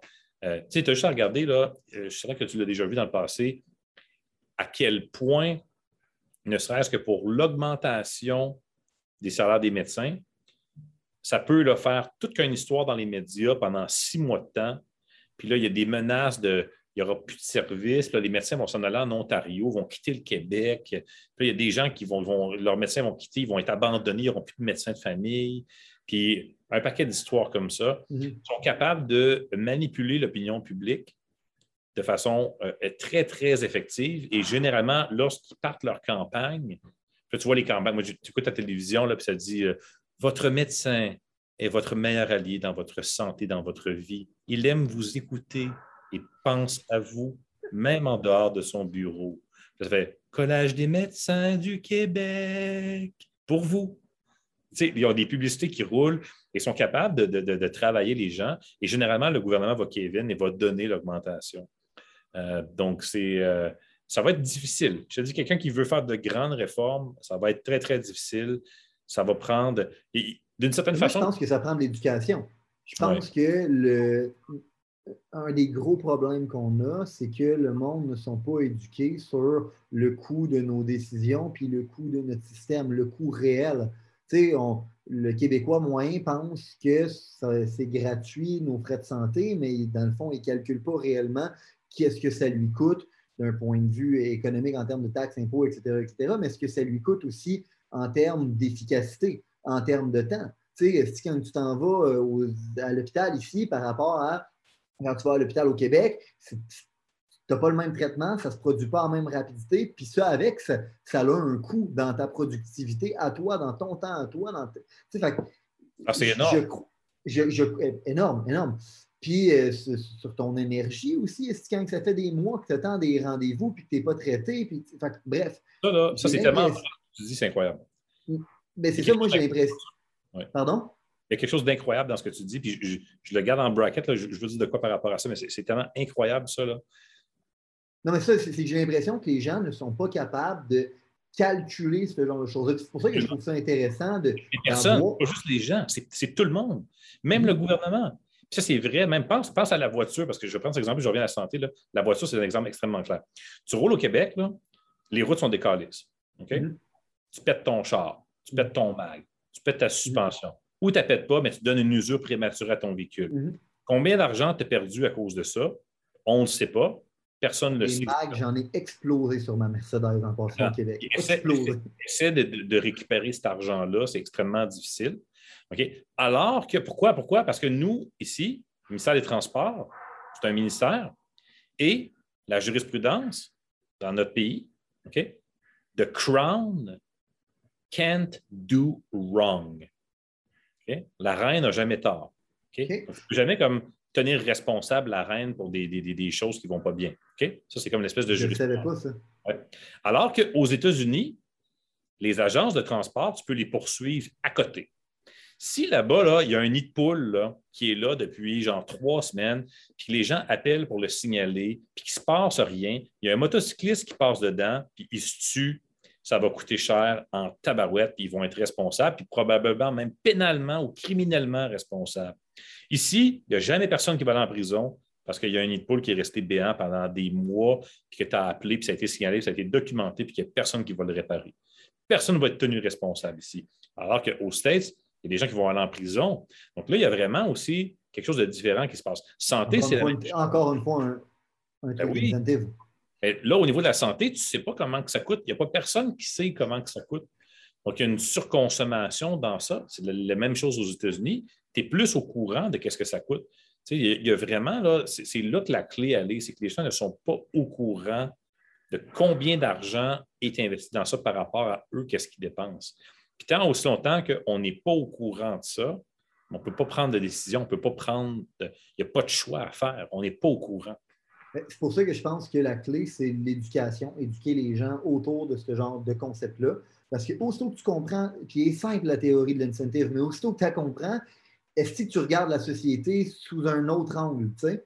Absolument. Euh, euh, la centralisation, décentralisation aussi, tu sais, ça, a des, ça a des impacts sur ta productivité puis sur ton efficience, comme on parlait tantôt. Fait moi, je me demande, peut-être pour être capable d'éduquer les, les auditeurs, es-tu capable de, faire des, justement de, différences, de parallèles entre euh, l'efficacité d'un système décentralisé comme on a euh, aux États-Unis, puis un système qui est centralisé comme on a au Québec, euh, pour être capable de justement éduquer les gens sur le coût réel que ça leur coûte d'avoir un système qui est centralisé, malgré qu'ils pensent qu'il est gratuit, pour que peut-être que les prochaines générations décident de voter de façon différente et de faire des actions différentes? je suis d'accord avec toi, OK?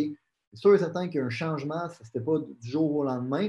Puis même dans une business, là, incorporer une nouvelle affaire, il faut que tu la prépares puis que tu l'intègres, ça, prend des mois? Fait une affaire gros de même, c'est un truc de génération. Je pense qu'on doit commencer à faire des pas dans cette direction-là parce qu'on s'en rend bien compte en tant que société que, ben Chris, il y en a des systèmes qui sont plus productifs.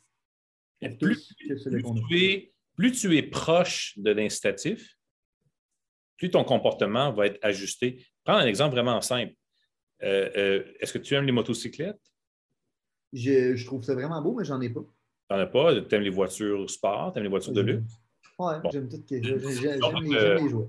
Disons que tu as une belle voiture. OK? Imaginons de quoi? Je veux dire que tu as une Porsche, par exemple. Tu as une Porsche, tu viens de l'acheter, euh, tu es content, tu es, encore en lune de miel, tu, tu l'astiques peut-être le soir avec les petits produits, tout ça, es brillé, tu mets peut-être du Armor sur tes pneus, tu aimes ta voiture, elle est neuve, tu es content. Est-ce que quand tu vas la conduire, tu vas la stationner, tu vas avoir les mêmes précautions que si tu prends cette même voiture-là et tu t'apprêtes à un de tes chums? Ou que tu as loup sur Turo? La personne sur Turo, elle n'aura jamais le même incitatif que moi de la. Non, tu sais. Euh, est-ce qu'elle va aller se parker à l'autre bout du parking pour être sûr que personne ouvre sa porte dessus? Elle va se parker proche du supermarché avec un risque qu'une porte s'ouvre dessus. Mm. les, les, incitatifs sont complètement différents. Donc, plus tu décentralises, plus tu ramènes l'incitatif à l'individu, plus l'individu va faire attention plus tu es centralisé, plus les En décentralisant, tu rapproches l'incitatif des gens. Absolument. absolument. Je n'avais jamais compris celle-là. Je n'avais jamais euh, compris, mais ça fait Oui, parce que tu, es vraiment proche, dans le fond, de, l'impact de ce que tu fais. Si tu as une grosse structure épaisse, verticale, tu sais, le, le senior manager en haut de cette structure-là, lui, avant qu'il avant sente la chaleur, là, il, mm. y a comme tout un gros gap. Puis là, il y a plein de niveaux entre, entre ça que ils ont tous des incitatifs différents, puis ils veulent pas mal paraître, qui ne ramènent pas l'information. Puis il y a toutes sortes Alors que quand tu es décentralisé, tu es vraiment, vraiment proche, dans le fond, de ton client ou de ton bénéficiaire, ou de, tu, lui parles, tu comprends, tu sais qu'est-ce qui se passe. Donc, tu as vraiment une, capacité d'adapter qui est beaucoup plus grande, puis tu es plus nimble aussi parce que la décision, elle se prend de façon plus locale versus des décisions qui se prennent comme euh, euh, à un niveau plus, euh, plus élevé. Ben, moi, c'est là. Moi, ça, c'est ce qui m'avait toujours intéressé de la décentralisation. C'est qu'à un moment donné, j'ai compris que si tu deviens une trop grosse entité, ça devient difficile en crise de faire des mouvements et de pivoter. Tandis que si ta grosse entité est séparée en plein de mini-entités qui ont leur propre autonomie, leur propre contrôle, sont beaucoup plus proches du problème, sont beaucoup plus proches des situations, sont capables d'être beaucoup plus réactifs que moi, je serais capable de l'être en haut. Ça, c'était vraiment quelque chose qui m'avait frappé, mais je n'avais jamais compris le truc euh, de, de l'incitatif une chose que je trouve qui est intéressante que tu parles, euh, parce qu'on en a parlé tantôt, c'est qu'il y a quand même un paradoxe par rapport à ça, euh, par rapport à la décentralisation. Du sens où on a tendance à penser qu'en centralisant, tu vas mutualiser les trucs qui vont te permettre d'être plus efficace. Vu que tu n'auras pas de dédoublement, admettons, de chaises ou de personnes ou de rôles. Tandis que quand tu as plein de petites sociétés ou plein de petits trucs indépendants, mais souvent, ben, le, contrôle est redonné à ces entités-là, qui fait que tu vas probablement avoir des dédoublements. Euh, puis, pour moi, ça avait été un paradoxe de comprendre qu'avoir ces dédoublements-là, des fois, c'est plus. Euh, ça se retrouve à être plus efficace et plus productif, justement, à cause qu'ils ont un contrôle plus rapide et plus rapproché. Euh, mais il y a quand même un paradoxe là-dedans. Parce, qu'on parce que sur certaines choses, ça reste que la centralisation va te permettre quand même d'être plus efficace. Euh, tu, m'en as parlé tantôt. Les choses. Il y a, des choses. Tu peux élaborer là-dessus. Il y a des choses technologiques où euh, euh, ça va faire beaucoup de sens. Puis il y a des succès publics. Hydro-Québec est, un très, très beau succès dans le sens où ça ne ferait pas de sens d'avoir plein de différents barrages ça ne ferait pas non plus de sens d'avoir différentes sortes de prises de courant comme qu'on avait avant la nationalisation. Mhm. Tu es en Gaspésie, tu essaies de connecter ton affaire, ça ne marche pas parce que c'est une autre prise qu'à Montréal, puis dans Laurentides, puis à Gatineau. Là, on a standardisé ça, donc ça fait beaucoup de sens à ce niveau-là. Euh, le prix de l'électricité est capable d'être bas en, raison de, ça. Puis on, parce qu'ils ont un plus gros volume. C'est ça. Donc, il y a des avantages comme, qui, sont là, qui fonctionnent bien, euh, mais en même temps, on vend de l'électricité. Donc, l'électricité, elle, se rend ou elle ne se rend pas, puis, puis, je dirais standardisé. Ce n'est pas comme euh, un soin de santé ou euh, un client, par exemple, d'une entreprise de consultation où que la qualité peut varier, ou, par exemple, si tu as une chaîne de marché d'alimentation et que tu es trop centralisé, peut-être que tu ne seras pas aware que dans la région de Buffalo, si tu n'as pas d'aile de poulet Buffalo dans ton épicerie, tu perds beaucoup de mmh. ventes. Mmh. Et euh, il y a comme des des choses comme ça où tu as besoin de décentraliser pour avoir les. C'est quoi la règle? Ce serait quoi la règle de qu'est-ce qui est bon à être centralisé et qu'est-ce qui n'est pas bon à décentraliser? Bien, en économie, euh, ça a été très, très bien utilisé. Il y a une typologie qui existe. Donc, on parle, euh, par exemple, des public goods. Ça, c'est des choses que tu ne peux pas vraiment privatiser. Donc, tu ne peux pas les décentraliser. Comme? Euh, ben, par exemple, justement, les, pendant très, très longtemps, on, parlait des airwaves, donc les, les, les stations de, de radio euh, euh, euh, courte et longue portée, les stations AM, FM, etc. Donc, tu vas avoir un seul standard. Tu veux réguler les ondes pour t'assurer, par exemple, que les ondes ne soient pas crowdées pour les services d'urgence, policiers, pompiers, ces affaires-là, ces mm-hmm. standards, etc. Mm-hmm. par exemple, pour les télécommunications, tu ne peux pas non plus comme avoir 25 compagnies qui passent de la fibre optique, c'est même tôt. À un moment donné, il faut mm réguler ça, standardiser ça. Donc, il y a des choses comme ça, des public goods, par exemple. Euh, tu peux avoir, par exemple, la, une station d'épuration dans un lac. Là, on ne va pas avoir plein de compagnies différentes. Fait que dans le fond, quand tu dis public good, juste pour essayer de le traduire, c'est de quoi qui est bon égal à tout le monde. Exactement. Puis là, il y, a comme une efficience à euh, il n'y a, pas de nuance dans la livraison de ce que je m'apprête à te donner. Comme tu disais tantôt, l'électricité, c'est de l'électricité. Fait que dans le fond, je n'ai pas besoin d'avoir une électricité qui est personnalisée pour ta maison.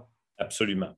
Et, et, ça ne serait pas efficient d'avoir plein de sortes de compagnies qui te promettent une électricité qui est peut-être plus spéciale qu'un autre, pour avoir un paquet de fils qui se mettent à se promener partout, pour espérer, que tu te branches, puis tu te débranches, tu essaies de débrancher, puis tout ça.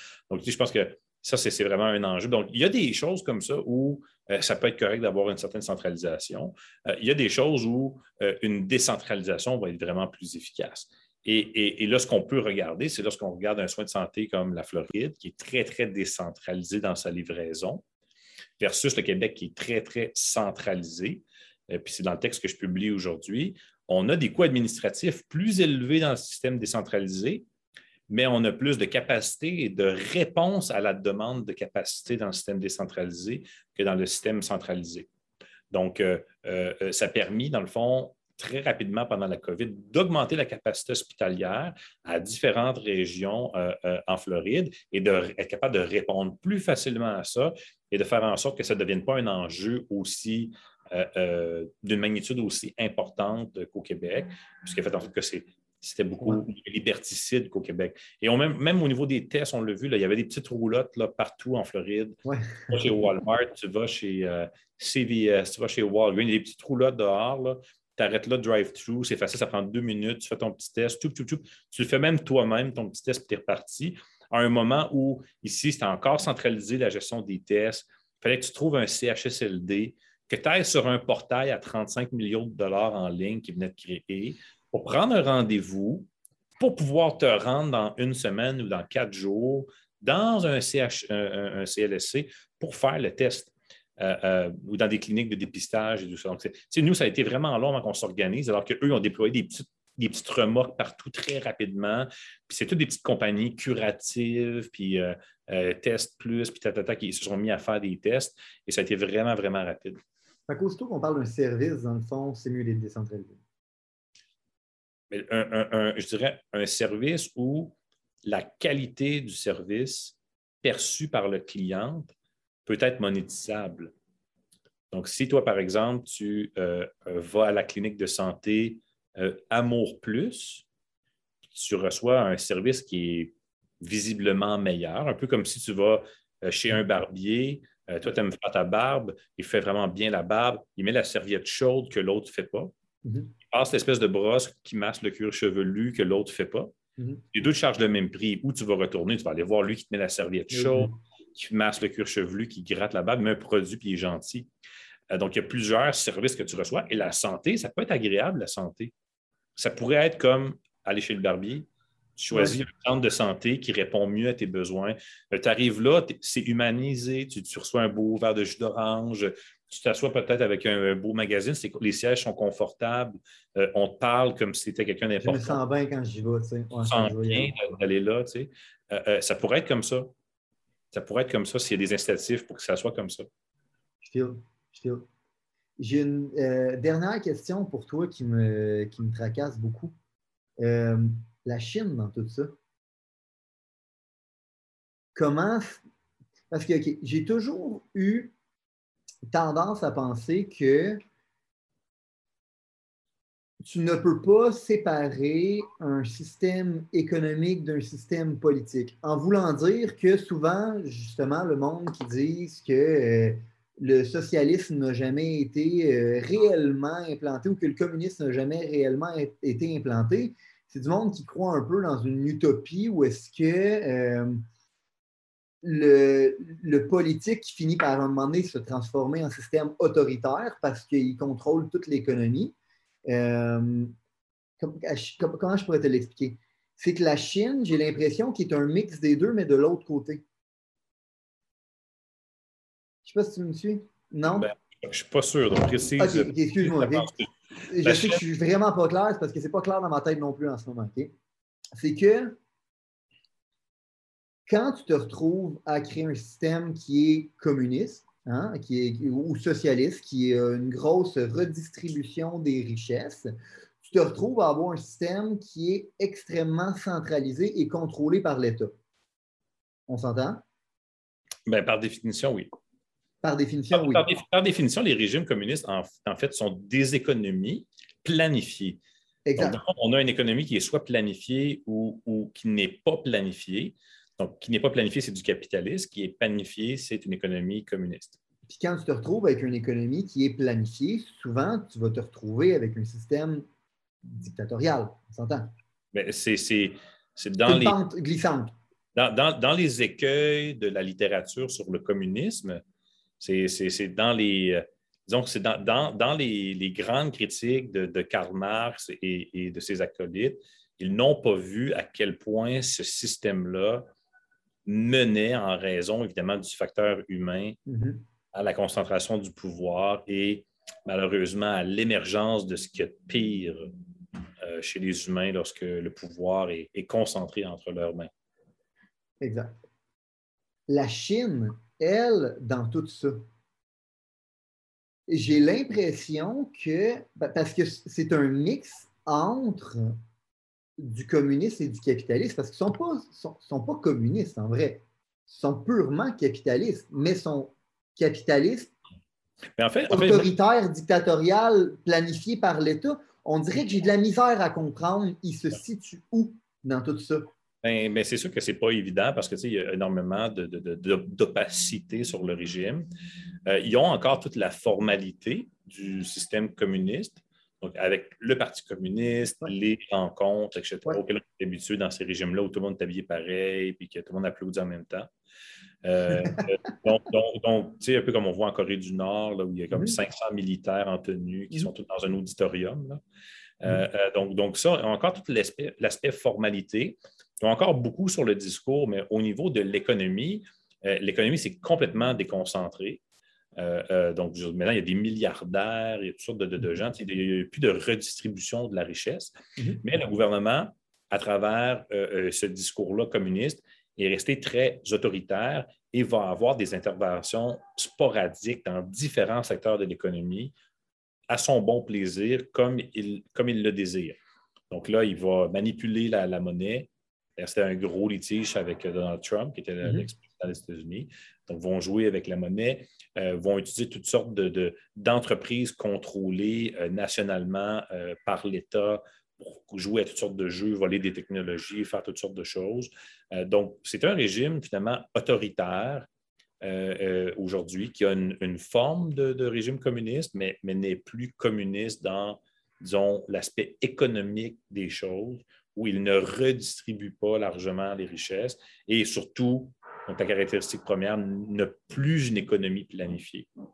Puis, tu n'as pas l'impression, toi, que justement, le communisme non seulement était voué à amener à ça, mais qui était peut-être une stratégie pour amener à ça, mais pour être capable de vendre au peuple que, dans le fond, c'est une belle utopie qui existe, mais en vrai, c'est un outil pour un dirigeant d'être capable d'instaurer une dictature. Parce que moi, j'ai un peu, je regarde la Chine, j'ai un peu l'impression que c'est ça. J'ai un peu l'impression que c'est ben, on, vous a vendu une belle idée, que tout allait être redistribué. Puis là, dans le fond, on s'est bien aperçu que ça ne fonctionnait pas. Fait qu'une on retourne au capitalisme. Mais maintenant, on est déjà au, pouvoir. Fait on, va garder notre autorité, on va garder notre dictature. Mais maintenant, on va, on, va ramener le, système qu'on vous a vendu qui, qui était mauvais puis qui nous a permis, en fait, de devenir autoritaire. Je ne sais pas si tu comprends ce que je veux dire. Tu, sais, ce qui arrive, c'est que les, régimes communistes n'ont jamais performé économiquement parce qu'il n'y a pas d'incitatif, évidemment, à réussir.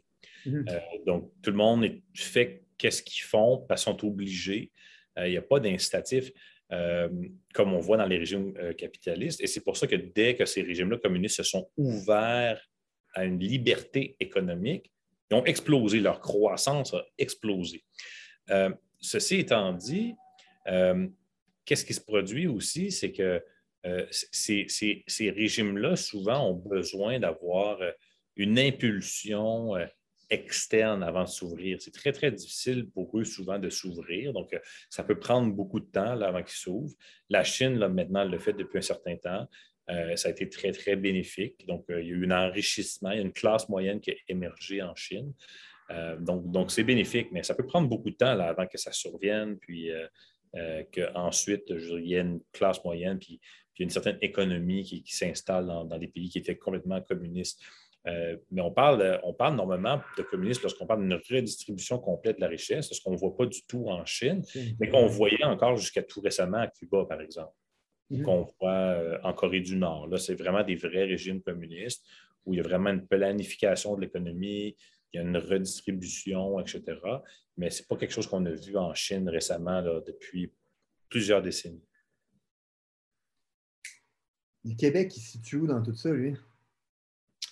Ben, le Québec, ce n'est pas dans le communisme, parce qu'au niveau de l'économie, il n'y a pas de planification de l'économie.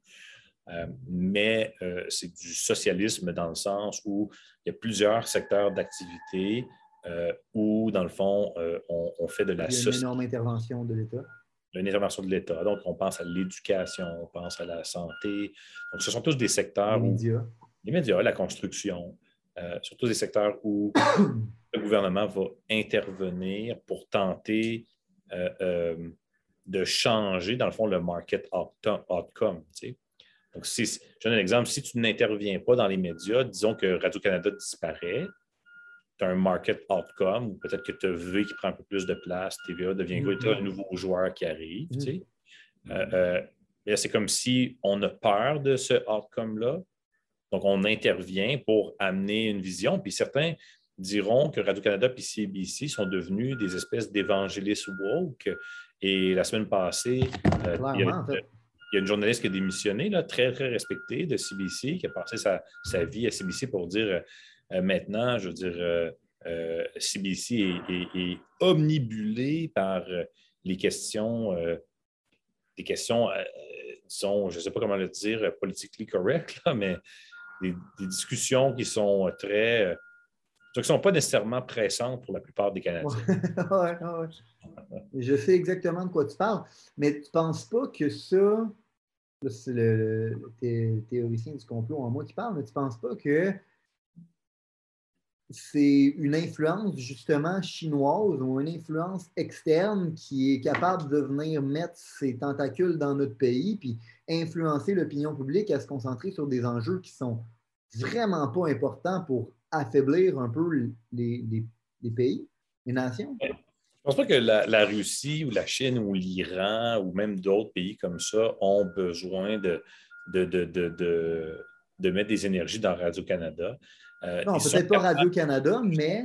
Ils sont, capables, à, travers Internet, qui est beaucoup plus puissant maintenant, de lancer des campagnes de déception. Puis la déception, ce n'est pas quelque chose de nouveau. Rappelle-toi, pendant la, Deuxième Guerre mondiale, euh, les soldats canadiens, euh, euh ben, occidentaux, américains, tout ça, mais les Canadiens étaient, disons, au front dans les tranchées. là, il y avait des avions qui passaient dans le ciel, qui, lançaient des petits papiers. Et là, tu, tu ramassais le petit papier, puis ça dit, pendant que tu as froid dans la tranchée, il y a des hommes à la maison qui sont avec ta femme ça venait là, comme te chercher. Il faisait de la déception avec ouais. les J'avais jamais entendu ça. Oui, ça s'appelle des campagnes de déception. Et dans toutes les forces militaires, il y a des, bataillons spécialisés en communication de déception pour euh, déstabiliser. Donc, c'est des guerres psychologiques, dans le fond. Les Allemands étaient très, très bons à faire ça. Et évidemment, euh, aujourd'hui, que ce soit des, attaques de hacking, que ce soit des campagnes de mm. déception, euh, tu vois des vidéos qui sont, qui sont moquées, qui sont changées, du deepfake. Il y a des, en Russie, en Chine, il y a des gens, des centaines de milliers de gens qui, le matin, avec leur café, s'en vont dans un container travailler, tout comme des soldats américains vont dans des containers en Arizona, piloter des drones en Irak pour lancer des missiles avec leur café Tim Horton le matin, ils vont avec leur camion en Arizona, Spark, dans un container, pilotent un drone, lancent un missile, retournent à la maison, coucher le bébé. Bien, eux, là-bas, ils vont dans des containers, ils livrent des guerres psychologiques sur Internet pour influencer. Et il y a beaucoup de gens qui vont dire qu'il euh, y a énormément d'énergie qui est mise à nous faire détester les mesures sanitaires pour qu'on s'infecte davantage, déstabiliser nos régimes de santé, pour avoir encore plus de mesures sanitaires, pour briser nos économies. Euh, donc, euh, il y a toutes sortes de choses, il y a toutes sortes de choses hein. qui se passer. Je me demandais ton opinion là-dessus. Oui, il y a toutes sortes de choses qui se passent. mais c'est sûr qu'il y a des les services secrets font toutes sortes de choses. Puis, il y a des gens qui, euh, pendant un certain temps, euh, plusieurs euh, autres personnalités du département de la défense américaine, dans les premiers temps de la COVID, disaient on a des indications que les services secrets chinois auraient fait exprès de relâcher le virus pour comme affecter la guerre économique que les États-Unis étaient en train de gagner contre la Chine. Puis en relâchant ça. Moi, en passant, c'est le premier call que j'ai fait à tout le monde. Je dis Hey, how convenient, ça arrive en même temps que le trade war qui était en train d'avoir. Oui. Puis là, c'est sûr qu'il y a toutes sortes de gens qui disent toutes sortes de choses. On ne saura peut-être jamais le fin fond des, choses. Il y a des, il y a des, euh, des, experts chinois qui se sont sauvés de la Chine puis que les services secrets tentent d'assassiner maintenant, qui ont été même dans les grands médias, dont je pense qu'il y a une personne qui a rencontré euh, euh, un des anciens animateurs qui est parti chez CNN maintenant, mais qui était chez Fox avant. Elle a dit il tente de m'assassiner, était caché, était en hiding. Puis elle, elle, était dans le laboratoire. Puis euh, elle a dit on l'a fabriqué. Et, ça ne vient pas de la, chauve-souris, ça a été relâché volontairement. Puis il tente de l'assassiner. On n'a jamais entendu parler d'elle, on ne sait plus où. Elle a peut-être disparu. Donc, on ne sait pas, on ne sait pas qu'est-ce qui se passe avec ça, mais une chose est certaine, c'est que euh, euh, oui, en effet, ces pays-là vont, constamment tenter de, déstabiliser nos, économies. Puis, euh, malgré tous les beaux discours, il n'y a aucun de ces pays-là qui, sont nos amis de, façon sincère et, durable. Entièrement d'accord avec toi. God bless America, on est chanceux, on a un voisin qui est vraiment notre ami et qu'on aime beaucoup, qui est les États-Unis d'Amérique. selon moi, c'est même, en fait, c'est la cible numéro un. Parce que, bien évidemment, c'est le pouvoir euh, numéro un au monde. Dans n'importe quelle compétition qui existe, puis une compétition qui existe entre les pays, ben, tu peux être le numéro un, puis le monde va. Moi, ça me fait énormément peur en passant parce que je suis conscient que le leader mondial va avoir une grande influence sur dans quel genre de monde on vit. Puis, en ce moment, bien évidemment, il y a une guerre entre la Chine et les États-Unis. Puis les États-Unis, ben, moi, j'avais l'impression qu'ils étaient en train de remonter la pente avec Trump, puis qu'ils étaient en train justement d'agrandir leur gap avec les États-Unis, avec la Chine, puis de les ralentir un peu. Mais là, avec tout ce qui s'est passé avec le coronavirus, avec Trump qui est plus là, avec Biden, que j'ai l'impression que c'est une marionnette de la Chine, mais je regarde tout ça, puis je vois la Chine être en train de grimper tranquillement, puis ça me fait peur. Parce que je me dis, si c'est la Chine qui devient la puissance numéro un mondiale, j'ai pas, j'ai pas hâte que ce pays-là ait une influence sur tous les autres pays. Mais, mais, mais, mais la question n'est pas si, la question est quand. Parce que toi, tu es persuadé que ça va arriver? Tu ne penses ben, pas que les États-Unis peuvent encore se, réinventer, se renouveler, puis être capables de, se redistancer de la Chine?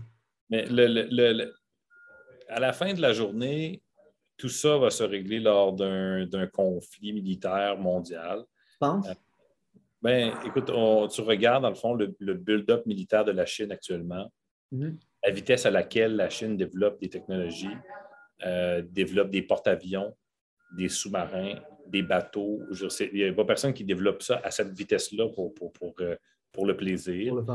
il y a des ambitions de projeter de la puissance, euh, d'aller chercher Taïwan. Et peut-être que le premier conflit débutera avec Taïwan, peut-être que non.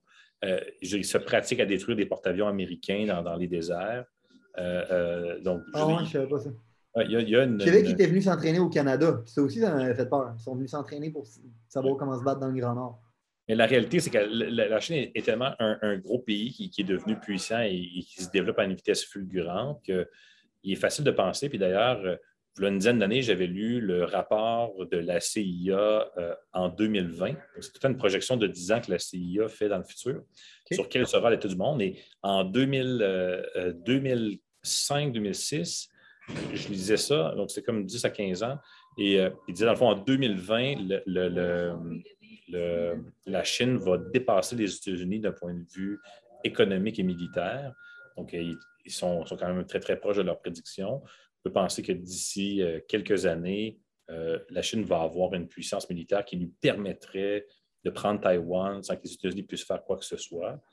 Euh, donc, on peut penser qu'en 2050, la Chine, si elle décide de venir dans le Grand Nord canadien saisir des ressources qui vont devenir le prochain enjeu stratégique, ce ne sera pas le pétrole, ça va être l'eau, les minerais pour les batteries. il n'y a personne qui va pouvoir empêcher, empêcher ça de survenir. Puis on en a, nous autres, de l'eau et des minerais.